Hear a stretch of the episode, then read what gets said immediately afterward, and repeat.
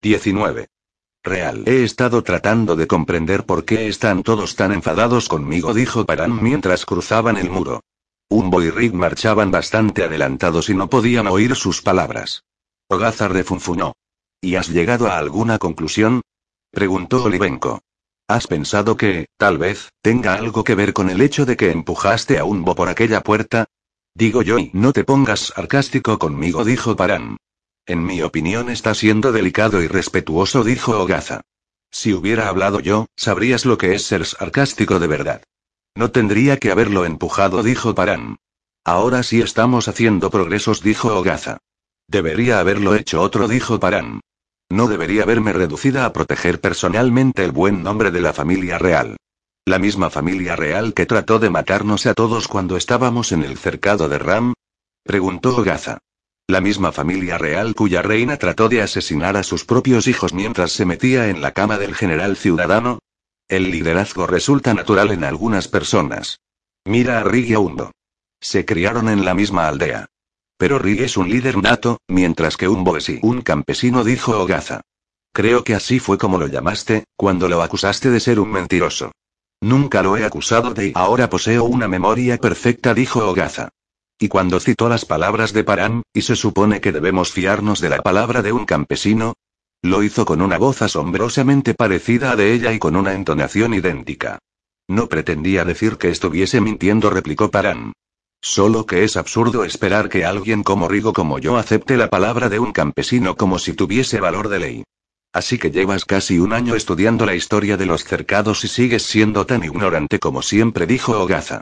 En lugar de refugiarse en el tiempo fragmentado para escapar de él, Parama minoró el paso para dejar que se adelantara. Pero Olivenko redujo también la marcha para quedarse a su lado. Paran podía sentir la espantosa música del muro en el fondo de su mente. La hacía sentir enfadada, triste, desesperada, solitaria y angustiada, pero no como la primera vez. Esta vez no era abrumadora ni aterradora. ¿También tú vas a criticarme? Te criaron para gobernar, dijo Olivenko. Eso decía mi madre, al menos respondió ella. Ignoro cuándo cambiaron sus planes para mí, pero mi educación, como tal, nunca lo hizo. No se le anuncia al ganado cuando lo vas a ejecutar. Has tenido una educación cortesana, dijo Olivenko. Estás acostumbrada a oír hablar a la gente con un lenguaje cortés y elevado. Como Rick dijo Paran. Pero en su caso, el prescindible Rampres lo preparó para hacerlo. Exacto. Así que tanto a Rick como a ti os enseñaron a comportaros de un modo determinado. Os proporcionaron ciertas habilidades. Pero como criaron a Umbo? Como a un campesino dijo Paran. No he dicho que fuese culpa suya. Era hijo de un zapatero en una pequeña aldea. Asistió a la escuela municipal. Allí le enseñaron la historia del país de Stasi. Le enseñaron que los miembros de la familia real son monstruos voraces, que llegaron a Aresa desde el noreste como una horda de bárbaros incivilizados. Asesinaron a casi todos los gobernantes de su país y violaron a las pocas mujeres de la clase alta a las que permitieron vivir, tras matar a sus hijos, para que pudieran empezar puras. Conozco la historia. No me enorgullezco de esos orígenes. Pero eso sucedió hace muchos siglos. No tantos, dijo Olivenko. Y a un le enseñaron esa historia como un recuerdo lejano que se podía ignorar o endulzar. Se la enseñaron como si fuese una recreación fiel del modo de gobernar de los Sesamid en Stasi. Y eso es mentira, dijo Paran. O sea, que no hubo nada malo en que Aptica Sesamin decretase que los varones no podían heredar la radiante tienda y que todos sus parientes masculinos fuesen ejecutados como criminales, por el simple delito de ser hombres. Incluidos los bebés. Eso fue horrible, admitió Paran. Pero sucedió hace muchísimo. Fue la abuela de tu madre, dijo Olivenko. No estoy discutiendo contigo, solo recordándote lo que le enseñaron a Hundo. En las escuelas populares se enseña a los niños que todo el mundo tiene derecho a gobernar cuando le llega el turno y que nadie es mejor que otro por derecho de nacimiento. Una mentira evidente.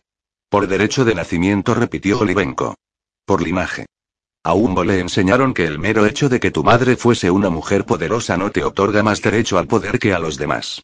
Le enseñaron que el poder hay que ganárselo y que si demuestras la suficiente valía, puedes conseguir cualquier cosa. Pero no es así como funcionaban las cosas en la República Popular, dijo Parán con desprecio. Yo vi cómo esos hipócritas que fingían vivir en un estado igualitario ascendían a sus parientes y amigos y se establecían como una nueva casta nobiliaria. Te estoy recordando lo que le enseñaron a un en Vado Otoño, al pie de las cataratas de Stasi, dijo Olivenko. Y de repente, su amigo de la infancia, un muchacho de clase social aún más modesta que él, no lo olvides, porque vivía en el campo como hijo de un trampero, su amigo de la infancia, digo, aparece con una bolsa llena de piedras preciosas y empieza a hablar como un gran señor. Como podrás suponer, fue una enorme sorpresa para él. Rick solo estaba abandonando su disfraz para aceptar su verdadera herencia, dijo Paran. Un sitio en una celda, en cuanto pudo arrestarlo la República Popular, quieres decir. Ese era nuestro destino en esta época, dijo Paran. Pero Umbo hizo todo lo que pudo para sacar a su amigo de la cárcel y lo consiguió justo a tiempo y fue Rick el que nos sacó de allí. Usando su talento y el mío. Encontró los pasadizos secretos en las paredes y yo las atravesé para que entráramos y luego, y no estuvisteis a salvo hasta que Umbo os envió a los dos unos días al pasado y donde os encontrasteis conmigo, dijo Olivenko. Nunca he dicho decir que Umbo no nos hubiera ayudado y no se hubiese portado bien, dijo Paran. Solo que su palabra no tiene valor porque nació en un pueblo, entre gente corriente. No que no tiene valor, solo que está sin corroborar y recuerda que estoy tratando de ayudarte a entender por qué se enfadó Rick contigo. Umbo era su amigo en aquella aldea, en una época de la vida de Rick donde los demás niños no querían saber nada de él. Rick era el extraño, el forastero y todo el mundo asumía que además era un bastardo. Al menos, los padres de Umbo estaban casados. Sé que eran amigos, dijo Paran. Pero Rick es mi hermano y se supone que debería estar de mi lado y cuando trataron de matarte, estuvo a tu lado, ¿no? Nadie estaba tratando de matar a Umbo. Y recuerdo una vez en la que dijiste que no estabas dispuesta a dar un paso más. Te rebelaste contra Rick. Eso no significa que quisiera seguir a Hundo. Y no lo hiciste. Me seguiste a mí. Eres un hombre instruido, dijo Paran. Instruido por tu padre, matizó Olivenko. Pero aún así, de una clase muy inferior. No un líder por derecho de nacimiento, ¿verdad? Más que los demás. Paran, ¿de verdad estás tan ciega? Hablo el lenguaje de la corte con el acento de la nobleza porque me he esforzado mucho para aprender a hacerlo. Así que me seguiste cuando no querías escuchar a nadie más. Pero yo nunca he sido el líder de este grupo. Solo era la única persona que podía convencerte para hacer algo. Eras nuestro líder. Los demás me dejaron fingir que era así, dijo Olivenko, porque Ogaza aún no hablaba y Umbo tenía que cuidar de él. Pero el hecho es que fue Umbo quien hizo todo lo que había que hacer para que siguiéramos con vida. Y tú con él. Yo hacía lo que me decía, dijo Olivenko. Umbo era consciente de que estabas fuera de tu elemento, de que todo te resultaba extraño. Y también era consciente de que solo me escucharías a mí. Así que se aseguró de que sabía lo que había que hacer, para que fuese yo el que lo propusiese y así tú obedecieras. Es ridículo. Dijo Paran. Me haces quedar como una niña inútil y mimada. Olivenko sacudió la cabeza. Te hago quedar como alguien que ha vivido tras los muros de una casa, una prisionera, humillada por todos los payasos a los que el Consejo Revolucionario Popular permitía acceder a ti para acosarte. Te hago quedar como una joven que era físicamente débil y que se había acostumbrado a desaparecer cuando las cosas se ponían complicadas. Estabas haciendo grandes esfuerzos para no recaer en ello, solo que estabas cansada, físicamente exhausta por primera vez en tu vida.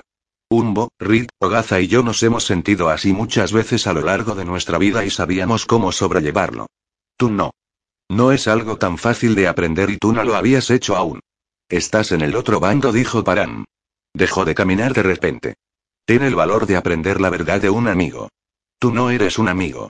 Eres un, un campesino que se ha elevado por encima de su condición para convertirse en erudito y luego en guardia de la ciudad.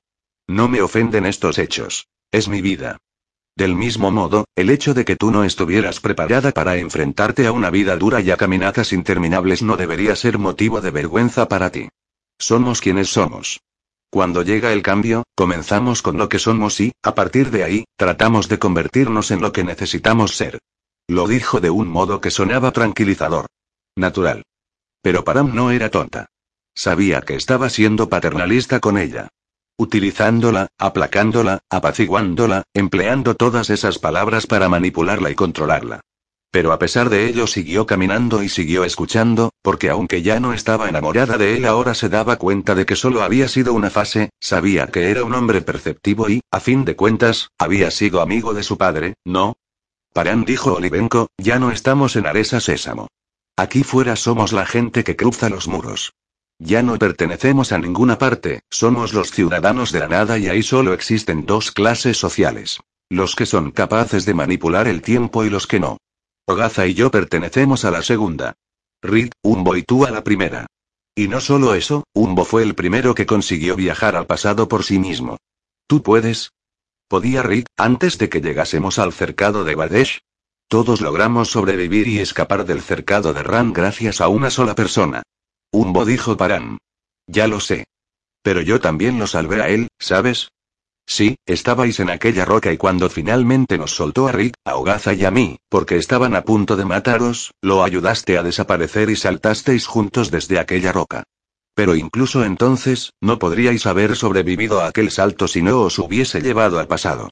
¿No es cierto? ¿No pasó como lo estoy contando? Sí dijo Paran.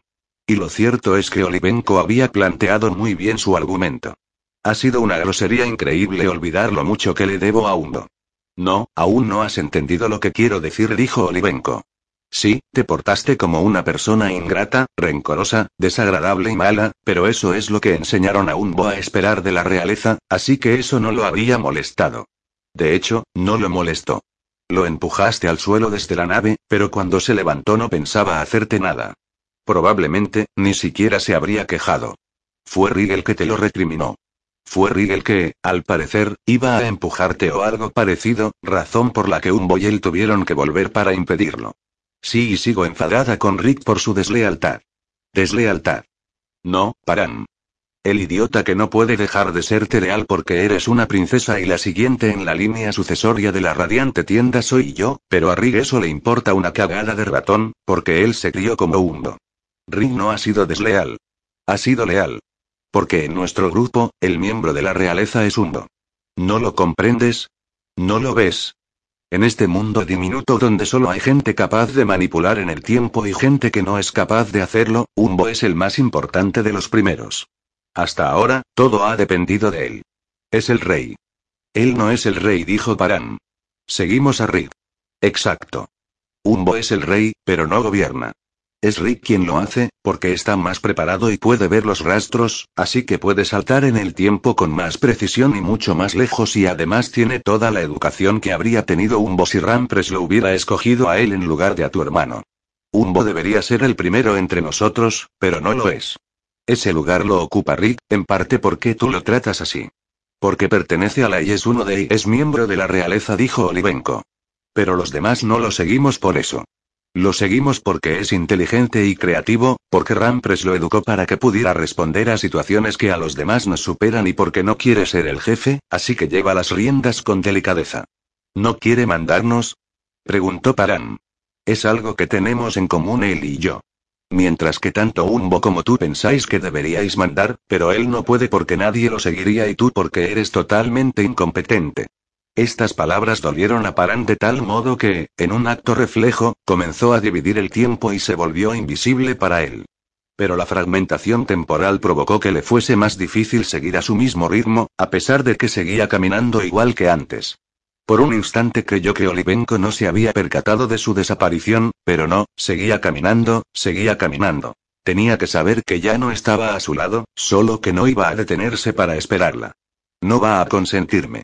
No va a permitir que lo controle desapareciendo. Me ha dicho la verdad, es lo que ha hecho, y si no soy capaz de aceptarla, peor para mí. Paran volvió al tiempo normal y lo llamó. Espérame, por favor. Olivenko se detuvo y se dio la vuelta. Oh, has vuelto, dijo. Bueno, bien. Me alegro. Siento haber hablado con tanta franqueza. Esperaba que tuvieras el valor de aceptarlo, pero también temía que fueses demasiado arrogante para tolerarlo. Las dos cosas son ciertas, dijo Paran. Las dos. Pero estás aquí, dijo Olivenko. Me gustas, Paran. Y lo que es más importante, te respeto. Aquí soy el único que realmente comprende algo sobre tu vida y solo porque estuve muy próximo a tu padre y lo oía hablar de ti. Lo vi llorar cuando hablaba de su incapacidad de protegerte. ¿Cómo voy a ser un hombre, si veo cómo tratan así a mi niña pequeña y no hago nada? Y yo le decía de qué le serviríais muerto, porque es como acabaréis si tratáis de impedir que la traten así.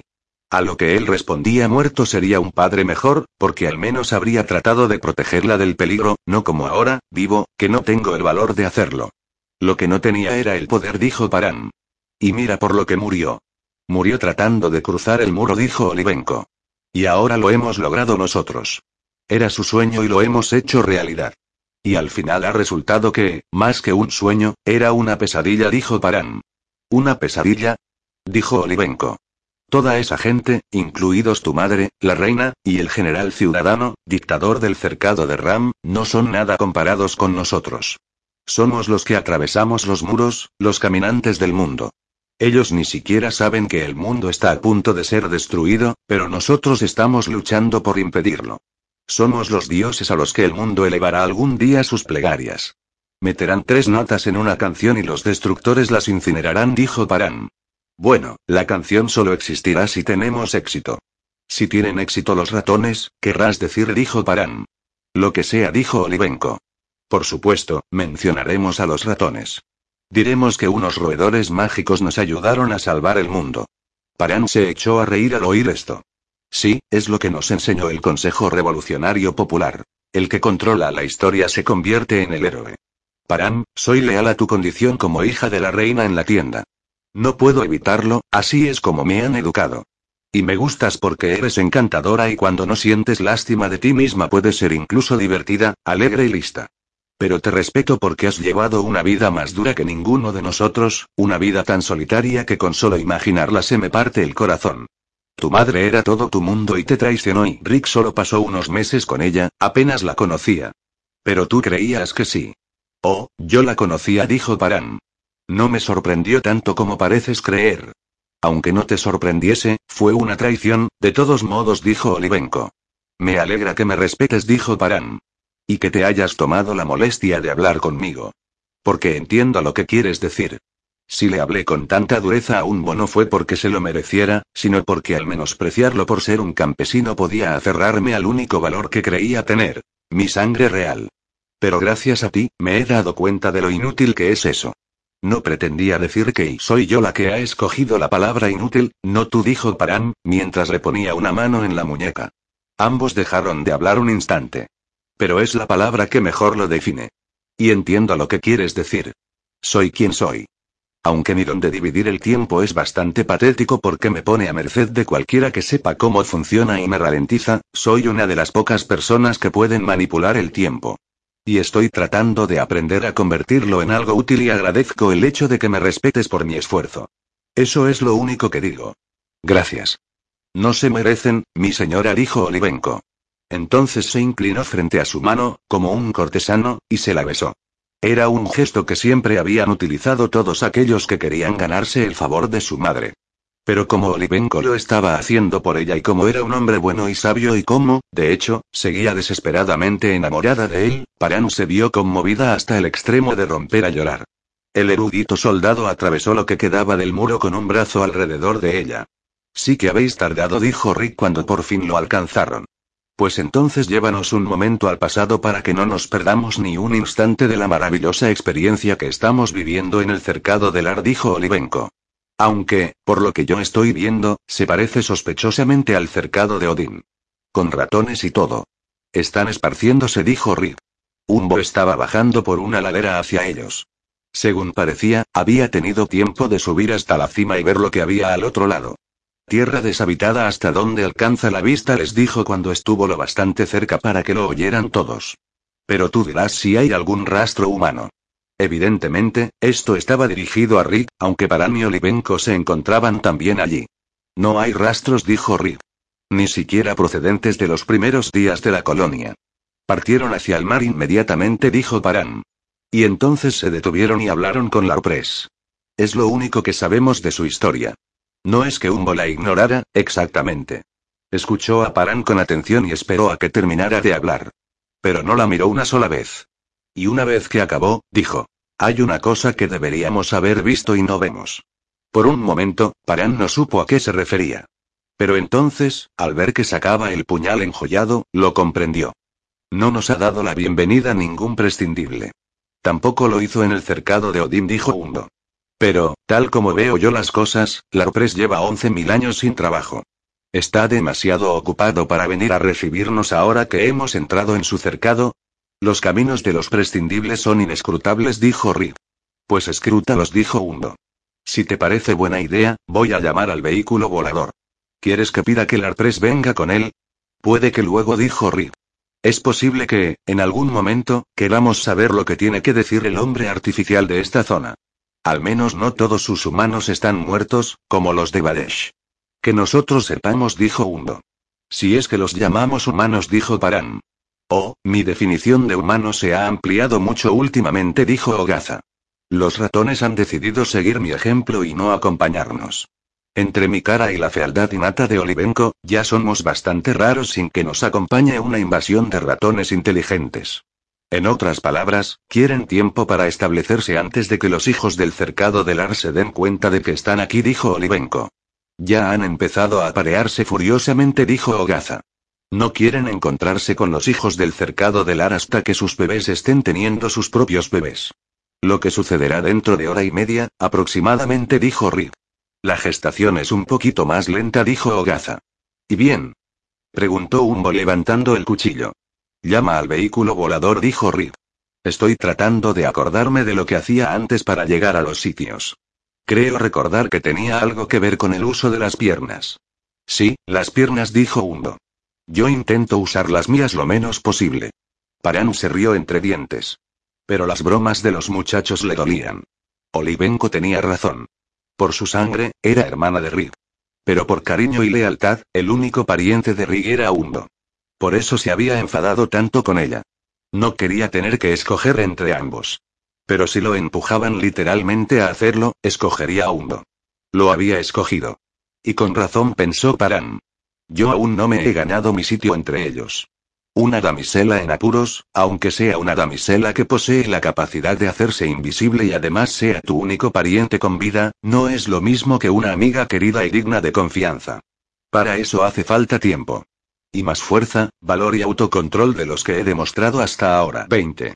El cercado del Ar. La nave los llevó sobre unos paisajes prístinos, pero como Rick los veía con sus ojos de rastreador, su vaciedad los sorprendió. Era como el cercado de Badesh, solo que con menos rastros aún.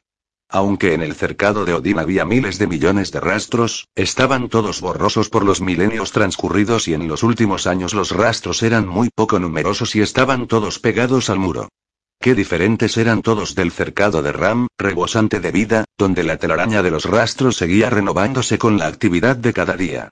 El cercado de Odín estaba alfombrado de ruinas. El de Badesh tenía una sola ciudad desierta. Pero en el de Lar no había nada, salvo aquella gigantesca extensión de tierra boscosa, con sus colinas, acantilados y montañas.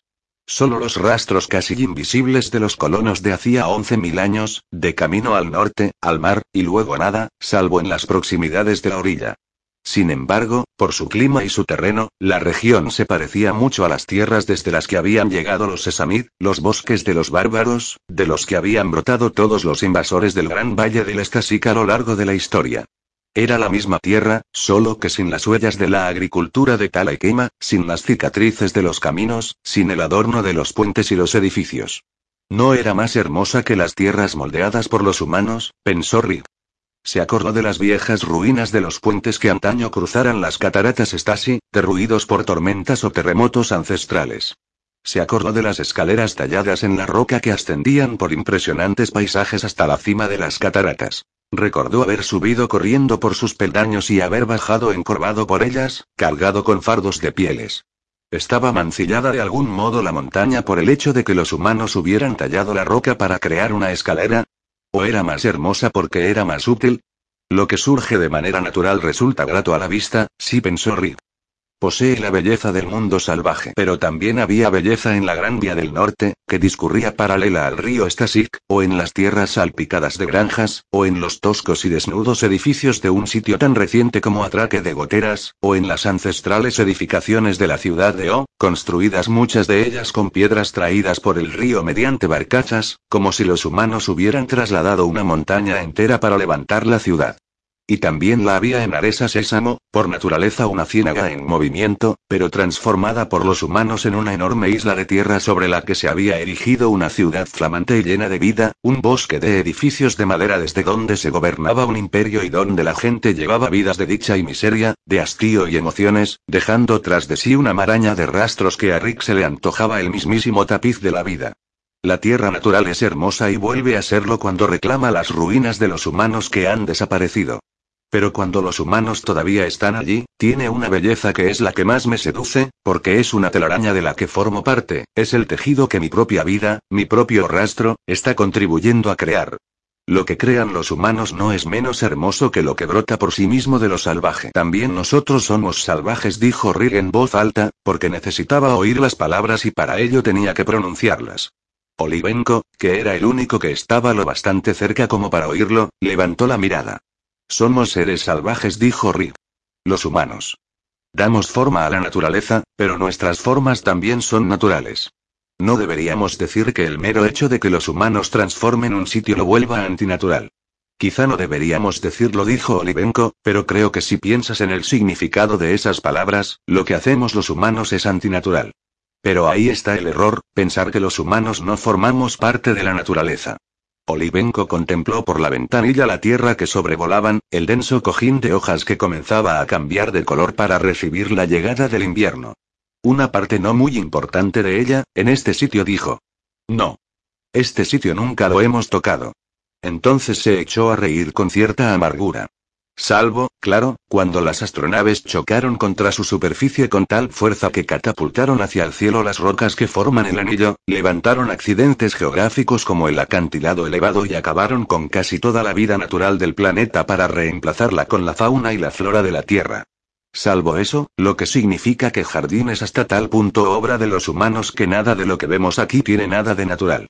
Bueno, eso no te lo discuto, dijo Olivenko. Aunque tengo que decir que cuando los humanos se marchan, la naturaleza regresa y rellena los huecos, como el mar al paso de los peces. Lo que estamos viendo ahora aquí es natural, aunque en su día lo moldease la mano del hombre. Ahora lo moldearán las manos de los ratones, dijo Rick. Humanos disfrazados de ratones, dijo Olivenko. Aunque no creo que ellos se dediquen a talar los árboles. Si quieren talarlos, dijo Rick, encontrarán el modo de hacerlo. Es lo que hacen los humanos. ¿Y si quisieran que se multiplicasen? Pues los plantarían, como si fuese un huerto. O se matarían unos a otros, como en el cercado de Badesh, dijo Olivenko, y luego dejarían que los árboles se multiplicaran solos. Detesto la filosofía, en serio murmuró Ogaza. Habláis y habláis y al final no sabéis más que cuando empezasteis. Incluso puede que menos, dijo Reed, porque yo creía tener una idea y ahora Olivenko ha hecho que me la plantee. Todas las ideas carecen de valor, dijo Ogaza. Al menos hasta que actúas basándote en ellas y entonces lo que importa es la acción, no la palabra. ¿Quién está filosofando ahora? preguntó Olivenko. Actuamos por las palabras en las que creemos, las historias a las que damos crédito o que pretendemos convertir en realidad. No lo creo, dijo Ogaza. Yo creo que hacemos lo que hacemos porque queremos. Y luego inventamos historias para justificar que lo que hicimos era lo correcto y lo que hicieron otros era equivocado. O ambas cosas, dijo Rick. Funciona en ambos sentidos, constantemente. Actuamos a causa de nuestras historias. Nos inventamos historias para explicar o excusar nuestros actos. Pero los árboles no lo hacen.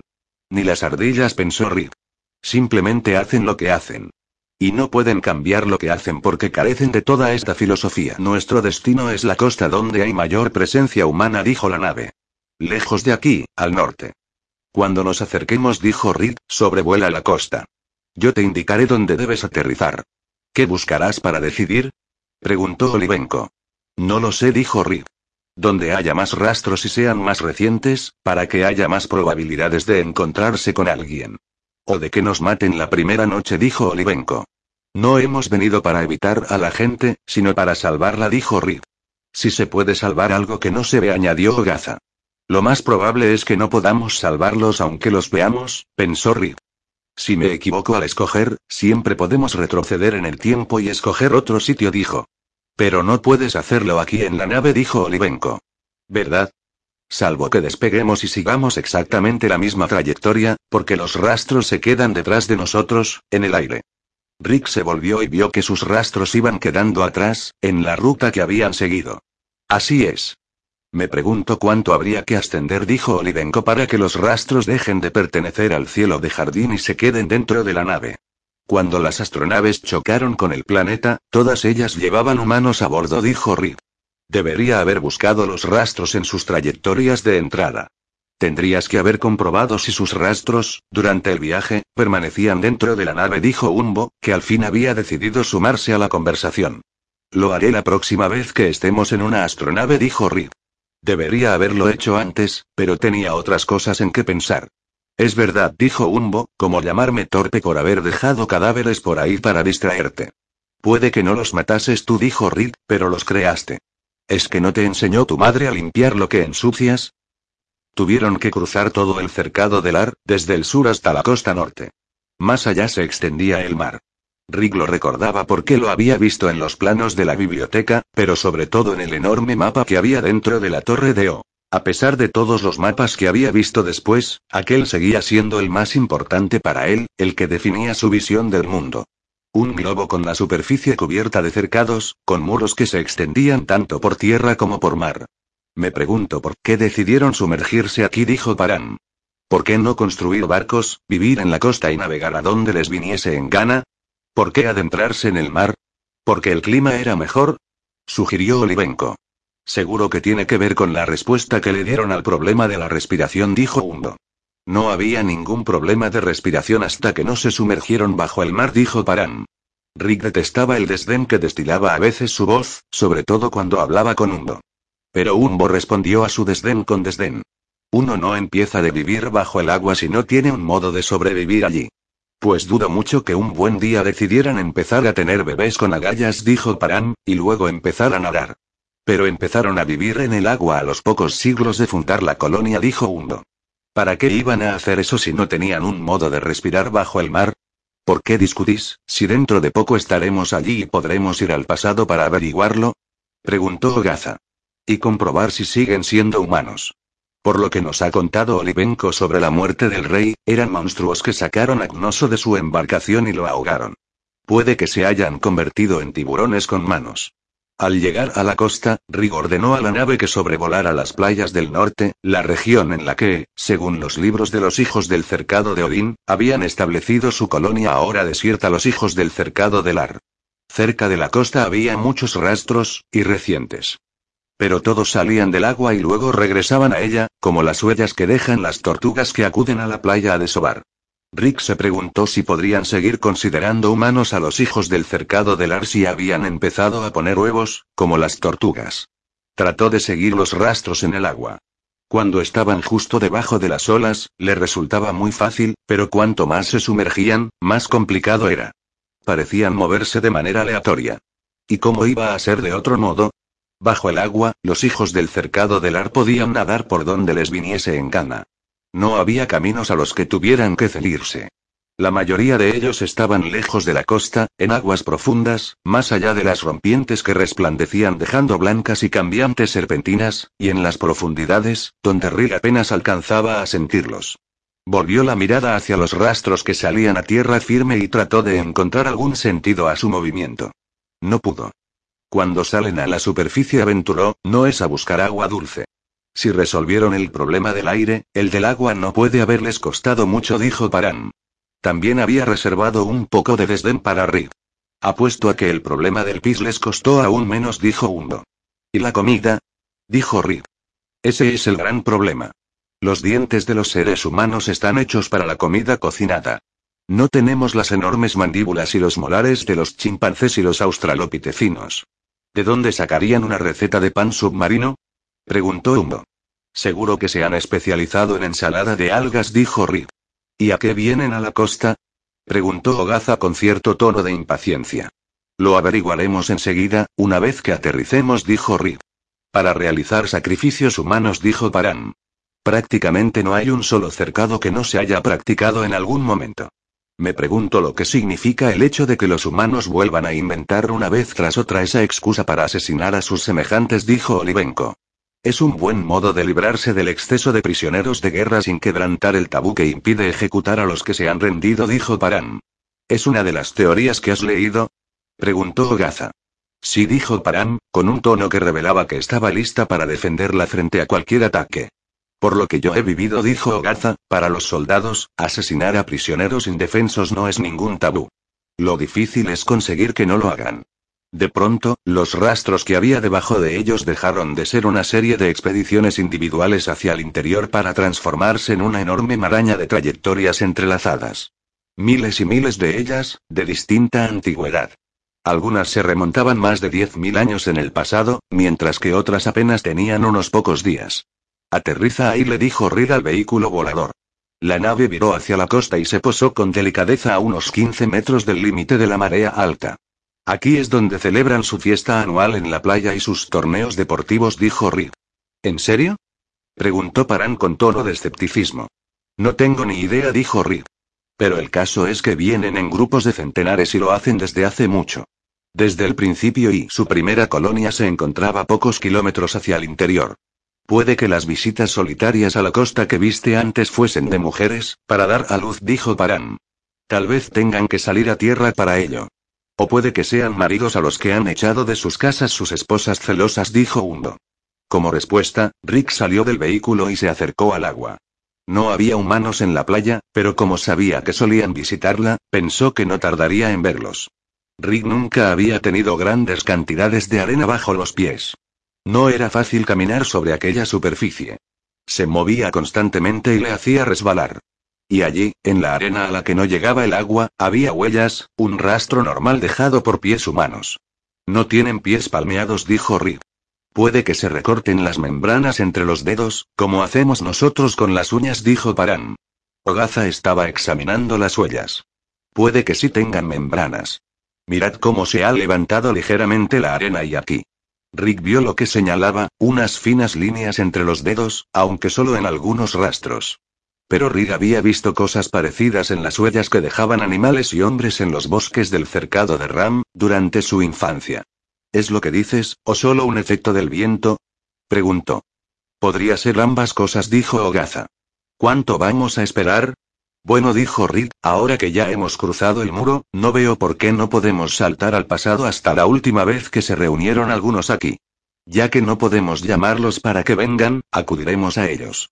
Estamos usando el vehículo volador del cercado del Ar, dijo Umbo, y aún así el prescindible aún no ha venido y la nave no ha tratado de comunicarse con nosotros. Aunque obedeció la orden de enviarnos el vehículo volador. De todos modos, no estamos buscando al prescindible, dijo Paran. Me alegro de que no esté aquí. Los prescindibles son demasiado poderosos como para ignorarlos, dijo Reed. Umbo tiene razón en lo que dice, pero Param también. No podemos tener razón los dos, dijo Param. Sí que podéis, dijo Reed, y la tenéis. De momento no estamos buscando al prescindible, pero no podemos permitirnos el lujo de ignorar lo que está haciendo, porque seguro que está haciendo algo y podría suponer un peligro para nosotros. Qué manera más delicada de expresarse, dijo Olivenko. Un admirable baile entre parientes y rivales, dijo Ogaza. Que no sirve de nada si os dedicáis a resaltarlo, dijo Reed. No estamos en guerra y no somos rivales, dijo Paran. Ni parientes. ¿Cómo va a ser rival un campesino de una reina? preguntó Humo. ¿Qué os parece mi idea de volver al pasado para encontrarnos con ellos? preguntó Reed. ¿Y por qué no nos remontamos más y los vemos cuando se marcharon al mar? preguntó Olivenko. Si tuviéramos la certeza de que no iban a detectarnos, estaría de acuerdo, dijo Reed. Pero ¿por qué no conocerlos ahora? Yo preferiría hacerlo cuando aún eran humanos, dijo Olivenko. ¿Lo somos nosotros, acaso? preguntó Reed. ¿Y hasta dónde sabemos, son tan humanos como nosotros? No podemos tomar ninguna decisión hasta que no tengamos más información, dijo para mí no podremos obtener más información hasta que no tomemos alguna decisión. ¿Por qué no salta uno de nosotros y lo ve? Preguntó Humo. Puedo mandaros al pasado y traeros de vuelta si algo va mal. Riga sintió, pero con aire pensativo, porque todavía no había tomado una decisión. Me parece bien. Es más seguro. Pero seré yo el que los vea. ¿Y si cambio algo que nos afecte en el presente? No quieres hacerlo solo, dijo Ogaza. No sé si comprenderé bien lo que estoy viendo, dijo Rig. Y no sé si me tomarán muy en serio si voy solo. Solo soy un muchacho. Ya no tanto como antes, dijo Olivenko. Y de todos modos, tampoco has sido nunca muy niño. Yo soy un viejo soldado experimentado, dijo Ogaza. Lo bastante para saber que cuando alguien se muestra cauto con respecto a su capacidad de juzgar es que está más capacitado para juzgar una situación que quienes no se cuestionan su propia capacidad de hacerlo. Me gustaría citar lo que acabas de decir, dijo Paran, pero no estoy muy segura de haberlo entendido. He dicho que Rick no es tan joven como cree, pero tiene razón. Deberíamos ir todos. ¿A una época en la que aún no teníamos el control del vehículo volador? Preguntó Humo. ¿Quién es el que se pasa de cauteloso ahora? Preguntó Paran. No tuvimos el control del vehículo volador hasta el final de nuestra estancia en el cercado de Badesh, dijo Rick. Podemos pasar unas semanas sin él. Se puso en pie y levantó las manos. Hace pocas semanas, había un grupo de tres personas y, por si sirve de algo, sus rastros parecían tan humanos como los demás. Salieron del agua aquí y luego caminaron cerca del río. Puede que estuvieran recogiendo alguna especie de bivalvos de río o algo así, pero eso podrían haberlo hecho en el agua. Aún pueden caminar, dijo Hundo. Eso ya es algo. No se han convertido en delfines, focas u otros mamíferos marinos. Nutrías, dijo Rick. Tiburones con manos, dijo Olivenko, y el recuerdo de lo que le había pasado a Gnoso enfrió la nerviosa alegría de las bromas de Hundo. Juntaron las manos. ¿Hay algún ratón con nosotros? preguntó Olivenko. Tres dijo Ogaza. Ocho dijo Rick al mismo tiempo. Malditos bastardos sigilosos dijo Ogaza. No tenemos secretos dijo Rick. Saben que no pueden ocultarse de mí y nosotros no tenemos nada que ocultar. ¿Ya sabes qué rastro vas a usar para saltar? Preguntó Humo. Sí, dijo Rick. Llévanos. Puedes hacerlo tú solo, le recordó Humo. No sé si podría hacerlo con todos a la vez, respondió Rick. Y tú eres más fuerte y tienes más práctica. Yo apunto y tú sueltas la cuerda del arco. Así que Humbo lo hizo. Había tres mujeres cerca del río, de espaldas al grupo del cercado de Ram. Junto a ellas, de pie, se encontraba un prescindible. Larpres. Supongo que esto significa que el prescindible sabe más sobre los hijos del cercado del ar de lo que creían los otros, murmuró Hundo. O que los ratones no saben todo lo que pasa, dijo Paran. O que no nos cuentan todo lo que saben, dijo Olivenko. El prescindible los miró y los saludó con el brazo. Las mujeres se volvieron hacia ellos. Creo que nos ha oído, dijo Rick. Tienen buen oído, dijo Paran. Rick echó a andar hacia ellos y el prescindible acudió rápidamente a su encuentro. Las mujeres se quedaron donde estaban. Rick trató de centrarse en Larpres, tan parecido a su padre que fue incapaz de no alegrarse al verlo, y tan parecido a Badesh y a Odinpres que fue incapaz de no desconfiar de él. No obstante, enseguida desvió la mirada hacia las mujeres, que parecían vestidas y desnudas al mismo tiempo. Llevaban una especie de atuendo que ocultaba sus formas femeninas, pero era de color piel, así que al mismo tiempo parecían desnudas. ¿Eran mujeres o solo pensaba que lo eran porque tenían el pelo muy largo? ¿Y era pelo otra cosa? Porque colgaba de sus cuerpos de una manera muy extraña. Las mujeres se levantaron y al hacerlo, su ropa pareció cambiar, convertirse en otra cosa. Eran mujeres, definitivamente, y estaban vestidas, pero su ropa no era ropa. Era otra criatura, una por cada una de ellas, montada sobre sus cuerpos a modo de manto. Cambiaba en respuesta a sus movimientos. Cuando estaban sentadas se adaptaba a su figura, pero en aquel momento se había hinchado por encima de sus hombros como la vela de una nave, para que pudiesen luchar o echar a correr en caso necesario. Y el pelo era pelo, pero resultaba raro porque salía tanto de las criaturas como de la cabeza de las mujeres. No, solo de las criaturas. Cuando las mujeres las llevaban sobre la cabeza, el cabello parecía estar en su sitio. Pero ahora que no era así, se veía que en realidad eran calvas y el pelo se había retraído al interior de las criaturas. Deja que lo adivine, dijo Larpres. Sois los habitantes del cercado de Ran que entraron en el cercado de Badesh atravesando el muro hace pocas semanas. ¿Qué os trae aquí? ¿Y qué os trae aquí ahora? Porque hasta donde yo sé, seguís en el cercado de Badesh y en este momento os dirigís al cercado de Odín. Así es, dijo Rip. Estuvimos en el cercado de Odín, descubrimos muchas cosas interesantes y luego retrocedimos unas semanas en el tiempo para entrar en el cercado del Ar. Y luego retrocedimos hasta este momento, porque vi los rastros de estas mujeres. Apuesto algo a que no viste el mío, dijo Larpres con una sonrisa. Sabes que no puedo, dijo Rick. No hay mucha información sobre los hijos del cercado del Ar en los cuadernos de bitácora de las demás naves. Porque sabemos lo mucho que les gusta cotillear a los hijos del cercado de Odín, respondió Larpres. O sea, ¿que no transmitís toda la información por los mismos medios? Preguntó Rick. Naturalmente dijo la Press. Hay buenas razones para no hacerlo. ¿Y qué razones son esas? Cuando te hagas con el control de todas las naves y los prescindibles, supongo que me veré obligado a decírtelo, dijo la Press, aún sonriendo. ¿Y por qué no me lo dices ahora? preguntó Rick. Tú eres el hombre del futuro, dijo la Press. ¿Por qué no me dices si te lo dije alguna vez? Era un juego sin sentido. El instinto de Rick se había equivocado al alegrarse de verlo. Pero había acertado de pleno al desconfiar de él. Hemos venido a conocer a los habitantes del cercado del Ar, dijo Rick. Y me ha parecido más práctico hacerlo en un momento en el que estaban en tierra firme. Ya he visto cómo se te iban los ojos, dijo la Press. Te fascinan sus cuerpos desnudos. Tengo 15 años, creo, dijo Rick. Me interesan las mujeres desnudas. Pero me interesa más la ropa viviente que llevan. ¿Es que no la reconoces? preguntó Larpress. Dirigió una mirada significativa a Ogaza. ¿Llevan máscara carnes? preguntó Rip. Una especie emparentada con ellos, dijo Larpress. Digamos que lo que vive río arriba, en el cercado de Badesh, es la versión primitiva. Lo que se encontraron los colonos aquí, en el cercado del Ar, era una variedad mucho más evolucionada. ¿Así que ayudaste a Badesh a crear esto? Preguntó Ogaza. En absoluto dijo Larpress. Nunca le hablé de estos simbiontes. ¿Por qué no? Preguntó Humo. Porque se estaba divirtiendo muchísimo creando los suyos, dijo Larpress. Eres un renegado, dijo Rip. En absoluto, dijo Larpress. Todos le mentimos a Badesh. Por vez primera, Rick pensó que esa afirmación podía ser una mentira. Lo único seguro era que todos los prescindibles les mentían a los humanos. Era mucho más dudoso que se mintiesen entre sí.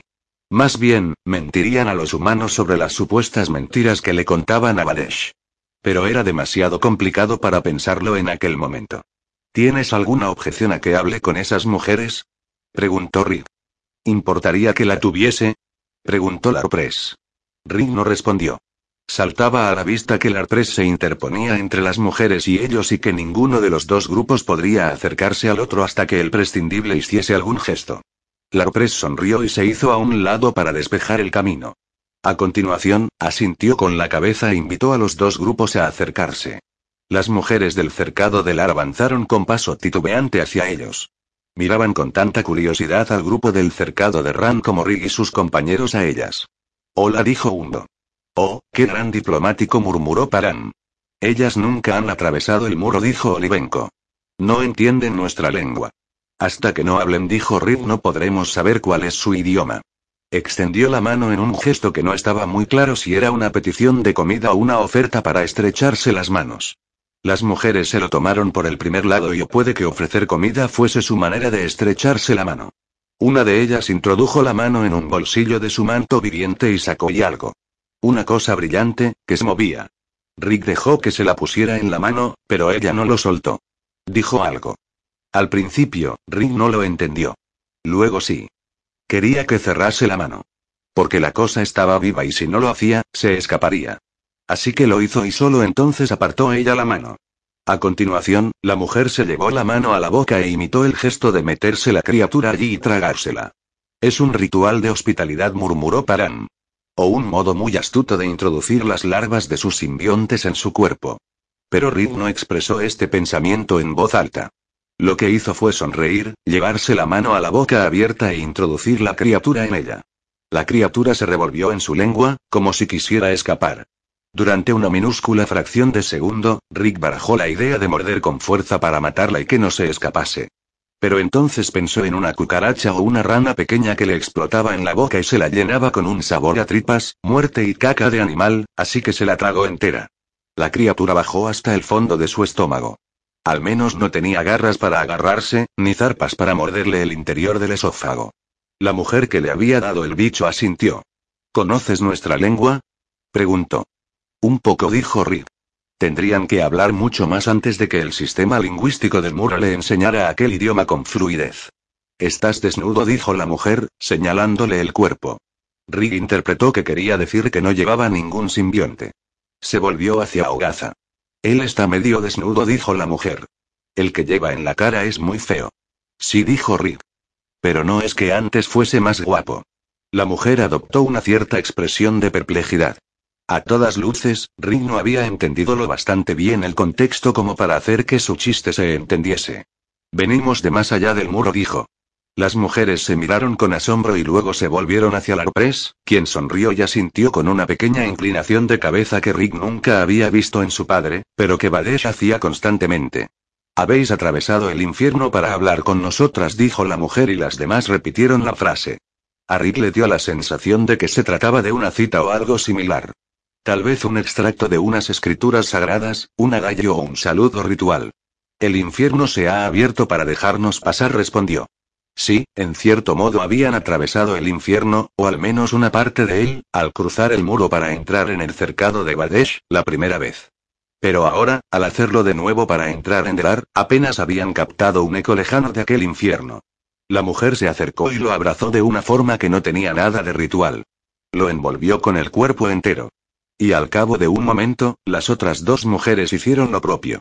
Les dije que ibais a venir, dijo la ¿Cómo lo sabías? Preguntó Rick.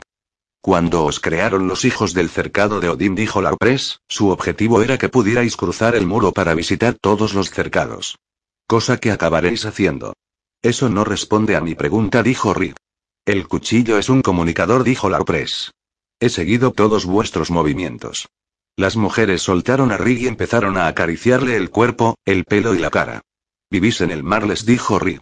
El mar respondieron ellas, únicamente la palabra pero varias veces, con sentidos distintos cada vez que la pronunciaban. Rick los comprendió todos. Hogar. Oscuro y peligroso. Lugar en el que comemos. ¿Para qué habéis venido a la costa? preguntó Rick. ¿Por qué no habéis venido vosotros al mar? inquirió ella a modo de respuesta. Yo moriría allí, dijo Rick. Pero vuestro cuerpo está hecho para caminar por tierra firme. Mi cuerpo en tierra, dijo ella. Y mi manto en el mar. Dos amigos convertidos en uno por la sangre. La última frase le resultó extraña a Reed, como si no fuese capaz de comprender algún matiz que no estaba mentalmente capacitado para captar. Estaba claro que ella se refería al manto al hablar de dos amigos convertidos en uno, pero Ogaza nunca se había referido al máscara carne en términos similares. Cuesta creer que sea un máscara carne, murmuró Olivenko. Es algo parecido, dijo Reed. Creo que ya tenemos respuesta a la pregunta de cómo pueden respirar bajo el agua. Lo dijo en la lengua del cercado de Odín, que habían usado durante tanto tiempo en la biblioteca que era la que acudía de manera natural a sus labios. Ogaza se adelantó un paso. ¿Podéis mostrarnos lo que hace el manto para que podáis vivir en el agua? ¿Es que no lo sabes? preguntó una de las mujeres. Ogaza se encogió de hombros. ¿Y entonces para qué es eso? preguntó ella señalándole la cara. Es feo. Feo murmuraron las otras dos, como si estuvieran comentando una fotografía del máscara carne de Ogaza. Y era verdad. Mientras que el máscara carne de Ogaza le hacía parecer deforme y había sustituido sus ojos con unos órganos asimétricos, el manto de ellas parecía acoplarse perfectamente a su cuerpo. Cuando se movían, era como si se moviese la propia piel de las mujeres. Puede que ya formase parte de ellas. La que le había dado el bicho a Rick se pasó la mano por delante del cuerpo y cerró los ojos. Al instante, el manto se movió y le cubrió la garganta como un jersey de cuello vuelto. Le envolvió la cabeza entera y, de repente, se puso tenso y se pegó a ella como si fuese un esqueleto. Unos ojos nuevos y más grandes brotaron a ambos lados de la cabeza, como los de un pez. Y cuando abrió la boca para hablar, una membrana la cubría. Amortiguaba el sonido de su voz, pero no le impedía hablar. Ya puedo sumergirme, dijo. Pero sé que no soy una criatura marina. Mi amigo respira el agua y me insufla el oxígeno en la sangre, miró a Ogaza. Él no puede hacerlo, al menos con eso. Solo es un animal. ¿Y tu manto no? Es mi compañera del corazón, respondió ella. Mi hermana del alma. Aire en el agua, añadió otra, como una entonación. Luz en la oscuridad, murmuró la tercera. Entonces, ¿todos lleváis esos mantos? preguntó Rick. Sin ellos moriríamos, dijo la líder de las mujeres. ¿Y por qué asesinasteis a mi padre? inquirió Paran. Adiós a la diplomacia, pensó Rick. ¿Tu padre? preguntó la mujer que las dirigía. Gnoso, rey del país de Estasi, dijo Paran. Cruzó el muro muy lejos, al oeste de aquí, dijo Olivenko. Lo sacasteis del bote y lo ahogasteis. Las mujeres retrocedieron, confundidas por la acusación y por la vehemencia con la que Paran la había lanzado. ¿Os referís al hombre que danza sobre el agua? A Rick le pareció una descripción válida de un hombre en un pequeño bote, desde el punto de vista de aquellas mujeres. Sí respondió. Pero si no está muerto, dijo una de ellas. ¿Queréis que vayamos a buscarlo? preguntó otra. Sí, dijo Rick. En nuestro cercado lo dábamos por muerto. ¿Por qué iba a estar muerto? preguntaron. ¿Es que merecía morir? No dijo Olivenko, con cierto exceso de fervor. O sea, ¿decís que el hombre que camina sobre el agua está vivo? Pues claro, dijo la primera de las mujeres. ¿Queréis que vayamos a buscarlo ahora o tenéis más preguntas para nosotras? Id a buscarlo, sí, por favor, dijo Rick. He pensado que querríais hablar con él en cuanto os he visto, dijo una de las otras mujeres. Él querrá veros, desde luego, dijo la tercera. Deja que envíe una llamada, dijo la líder. Sin más discusión, se acercó corriendo a la masa de agua más próxima, el río en este caso, y sumergió en ella la cabeza cubierta por el manto. Permaneció así un largo rato, al menos desde el punto de vista de Rick, que instintivamente contuvo el aliento como si también su cabeza estuviese bajo el agua. Al fin, la mujer sacó la cabeza del agua. Las gotas que resbalaban por ella atrapaban los rayos del sol y brillaban como estrellas. Se sentó a la orilla del río y se echó a reír. Está muy contento, exclamó. Ya viene. Gnoso murmuró Olivenko. ¿Será posible que no haya muerto? Debían de tener un manto para él, dijo Ogaza. Pues claro, dijo una de las otras dos mujeres. ¿Es que el hombre de tierra firme no os dijo que iba a venir a vernos sobre las olas? De modo que cuando lo arrastrasteis bajo el agua y fue para impedir que su malvada esposa lo asesinase, dijo una de las mujeres. Y tenía muchas preguntas para nosotras, dijo la otra. No puedo esperar así, dijo Parán con angustia. No puedo. No pienso hacerlo. Y entonces desapareció. Claro, pensó Rick. Al fragmentar el tiempo hasta que Knoso salga del agua, pasará solo unos momentos esperando, mientras puede que para nosotros transcurran horas. Pero no fueron horas. Ni siquiera habían pasado muchos minutos cuando, entre las olas del mar y las corrientes del río, apareció un grupo formado varios centenares de personas cubiertas con mantos, hombres y mujeres. Al salir de las aguas, los mantos se retiraron y aparecieron sus ojos donde deben estar los ojos en los rostros humanos y se les abrió la boca y sonrieron y saludaron a las mujeres, quienes respondieron del mismo modo. Venid a conocer a estos recién llegados del otro lado del muro. Entonces los hijos del cercado del Ar se separaron y abrieron paso a un hombre, que se salió riendo del agua y se les acercó corriendo por la playa. ¿Dónde está Parán? exclamó. Dicen que ha venido mi hija. Rick sabía que Pagan no podía oír nada cuando dividía el tiempo, pero tampoco era necesario.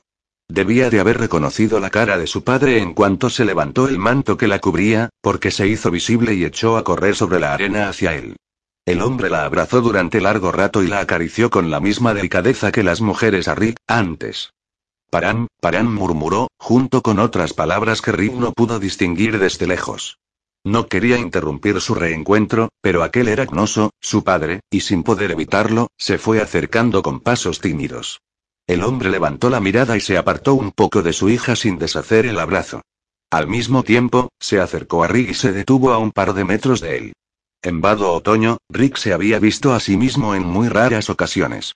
Solo un puñado de personas poseían espejos y como él no tenía que afeitarse, no solía encontrar razones para plantarse frente al espejo de la casa de Nox.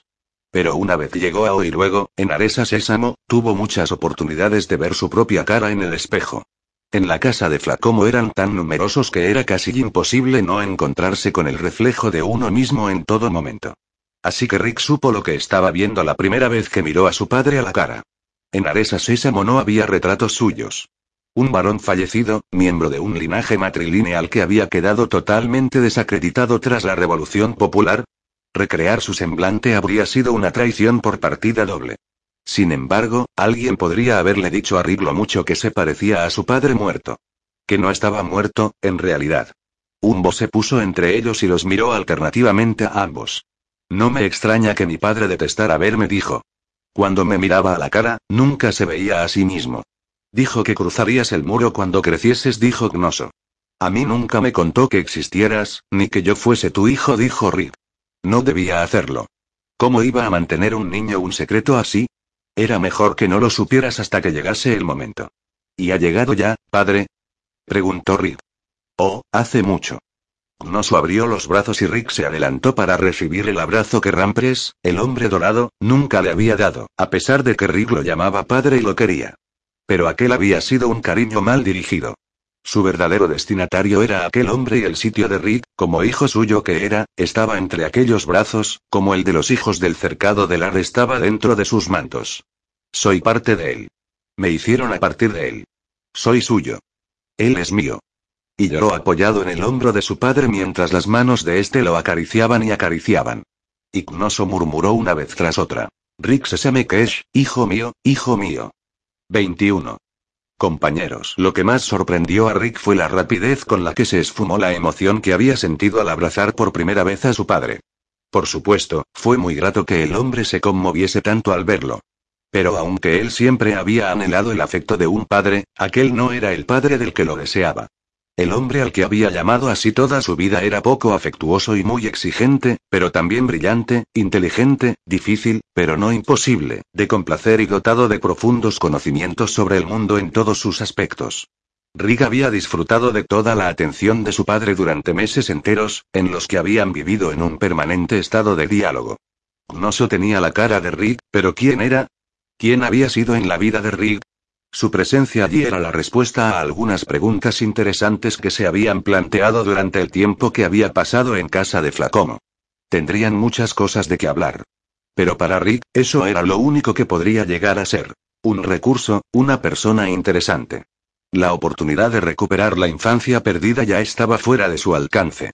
Podía retroceder en el tiempo, pero no volver a ser un niño. Ya era demasiado mayor para necesitar la clase de paternidad que los brazos de Gnoso le ofrecían. El abrazo concluyó. Gnoso lo sujetó a cierta distancia de sí para poder observarlo de nuevo. Esto hizo sentir incómodo a Rick, que temía que la rápida desaparición de su afecto se adivinase en su rostro. Ha venido tu antiguo aprendiz, Olivenko dijo Rick mientras se volvía para que el soldado erudito pudiera entrar en la conversación. Olivenko se adelantó, pero no con la firmeza en el paso de costumbre. Parecía tímido, casi asustado. Señor, dijo. Olivenko. exclamó Gnoso mientras le estrechaba la mano y le ponía una mano en el hombro. Mi compañero de estudios, el hombre que me iba a buscar los libros y escuchaba todas mis preguntas. ¿En qué clase de erudito te has convertido al final? En ninguno respondió Olivenko.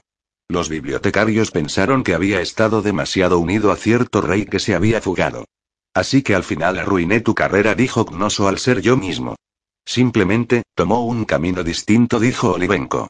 A la guardia de la ciudad no le parecía mal que conociese la biblioteca como la palma de mi mano y pudiera hablar con los miembros de las clases más altas.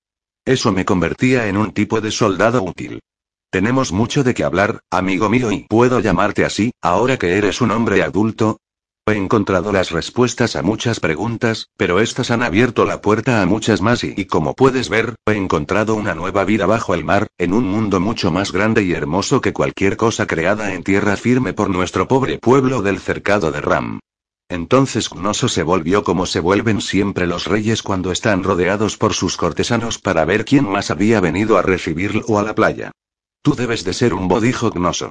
El hombre de tierra firme me ha contado que eres el único amigo verdadero de mi hijo y que posees el mismo don que él. El hombre de tierra firme, pensó Rick. Al parecer, así era como los hijos del cercado del Ar llamaban a su prescindible. Larpres, según el nombre que le habían dado los hijos del cercado de Odín.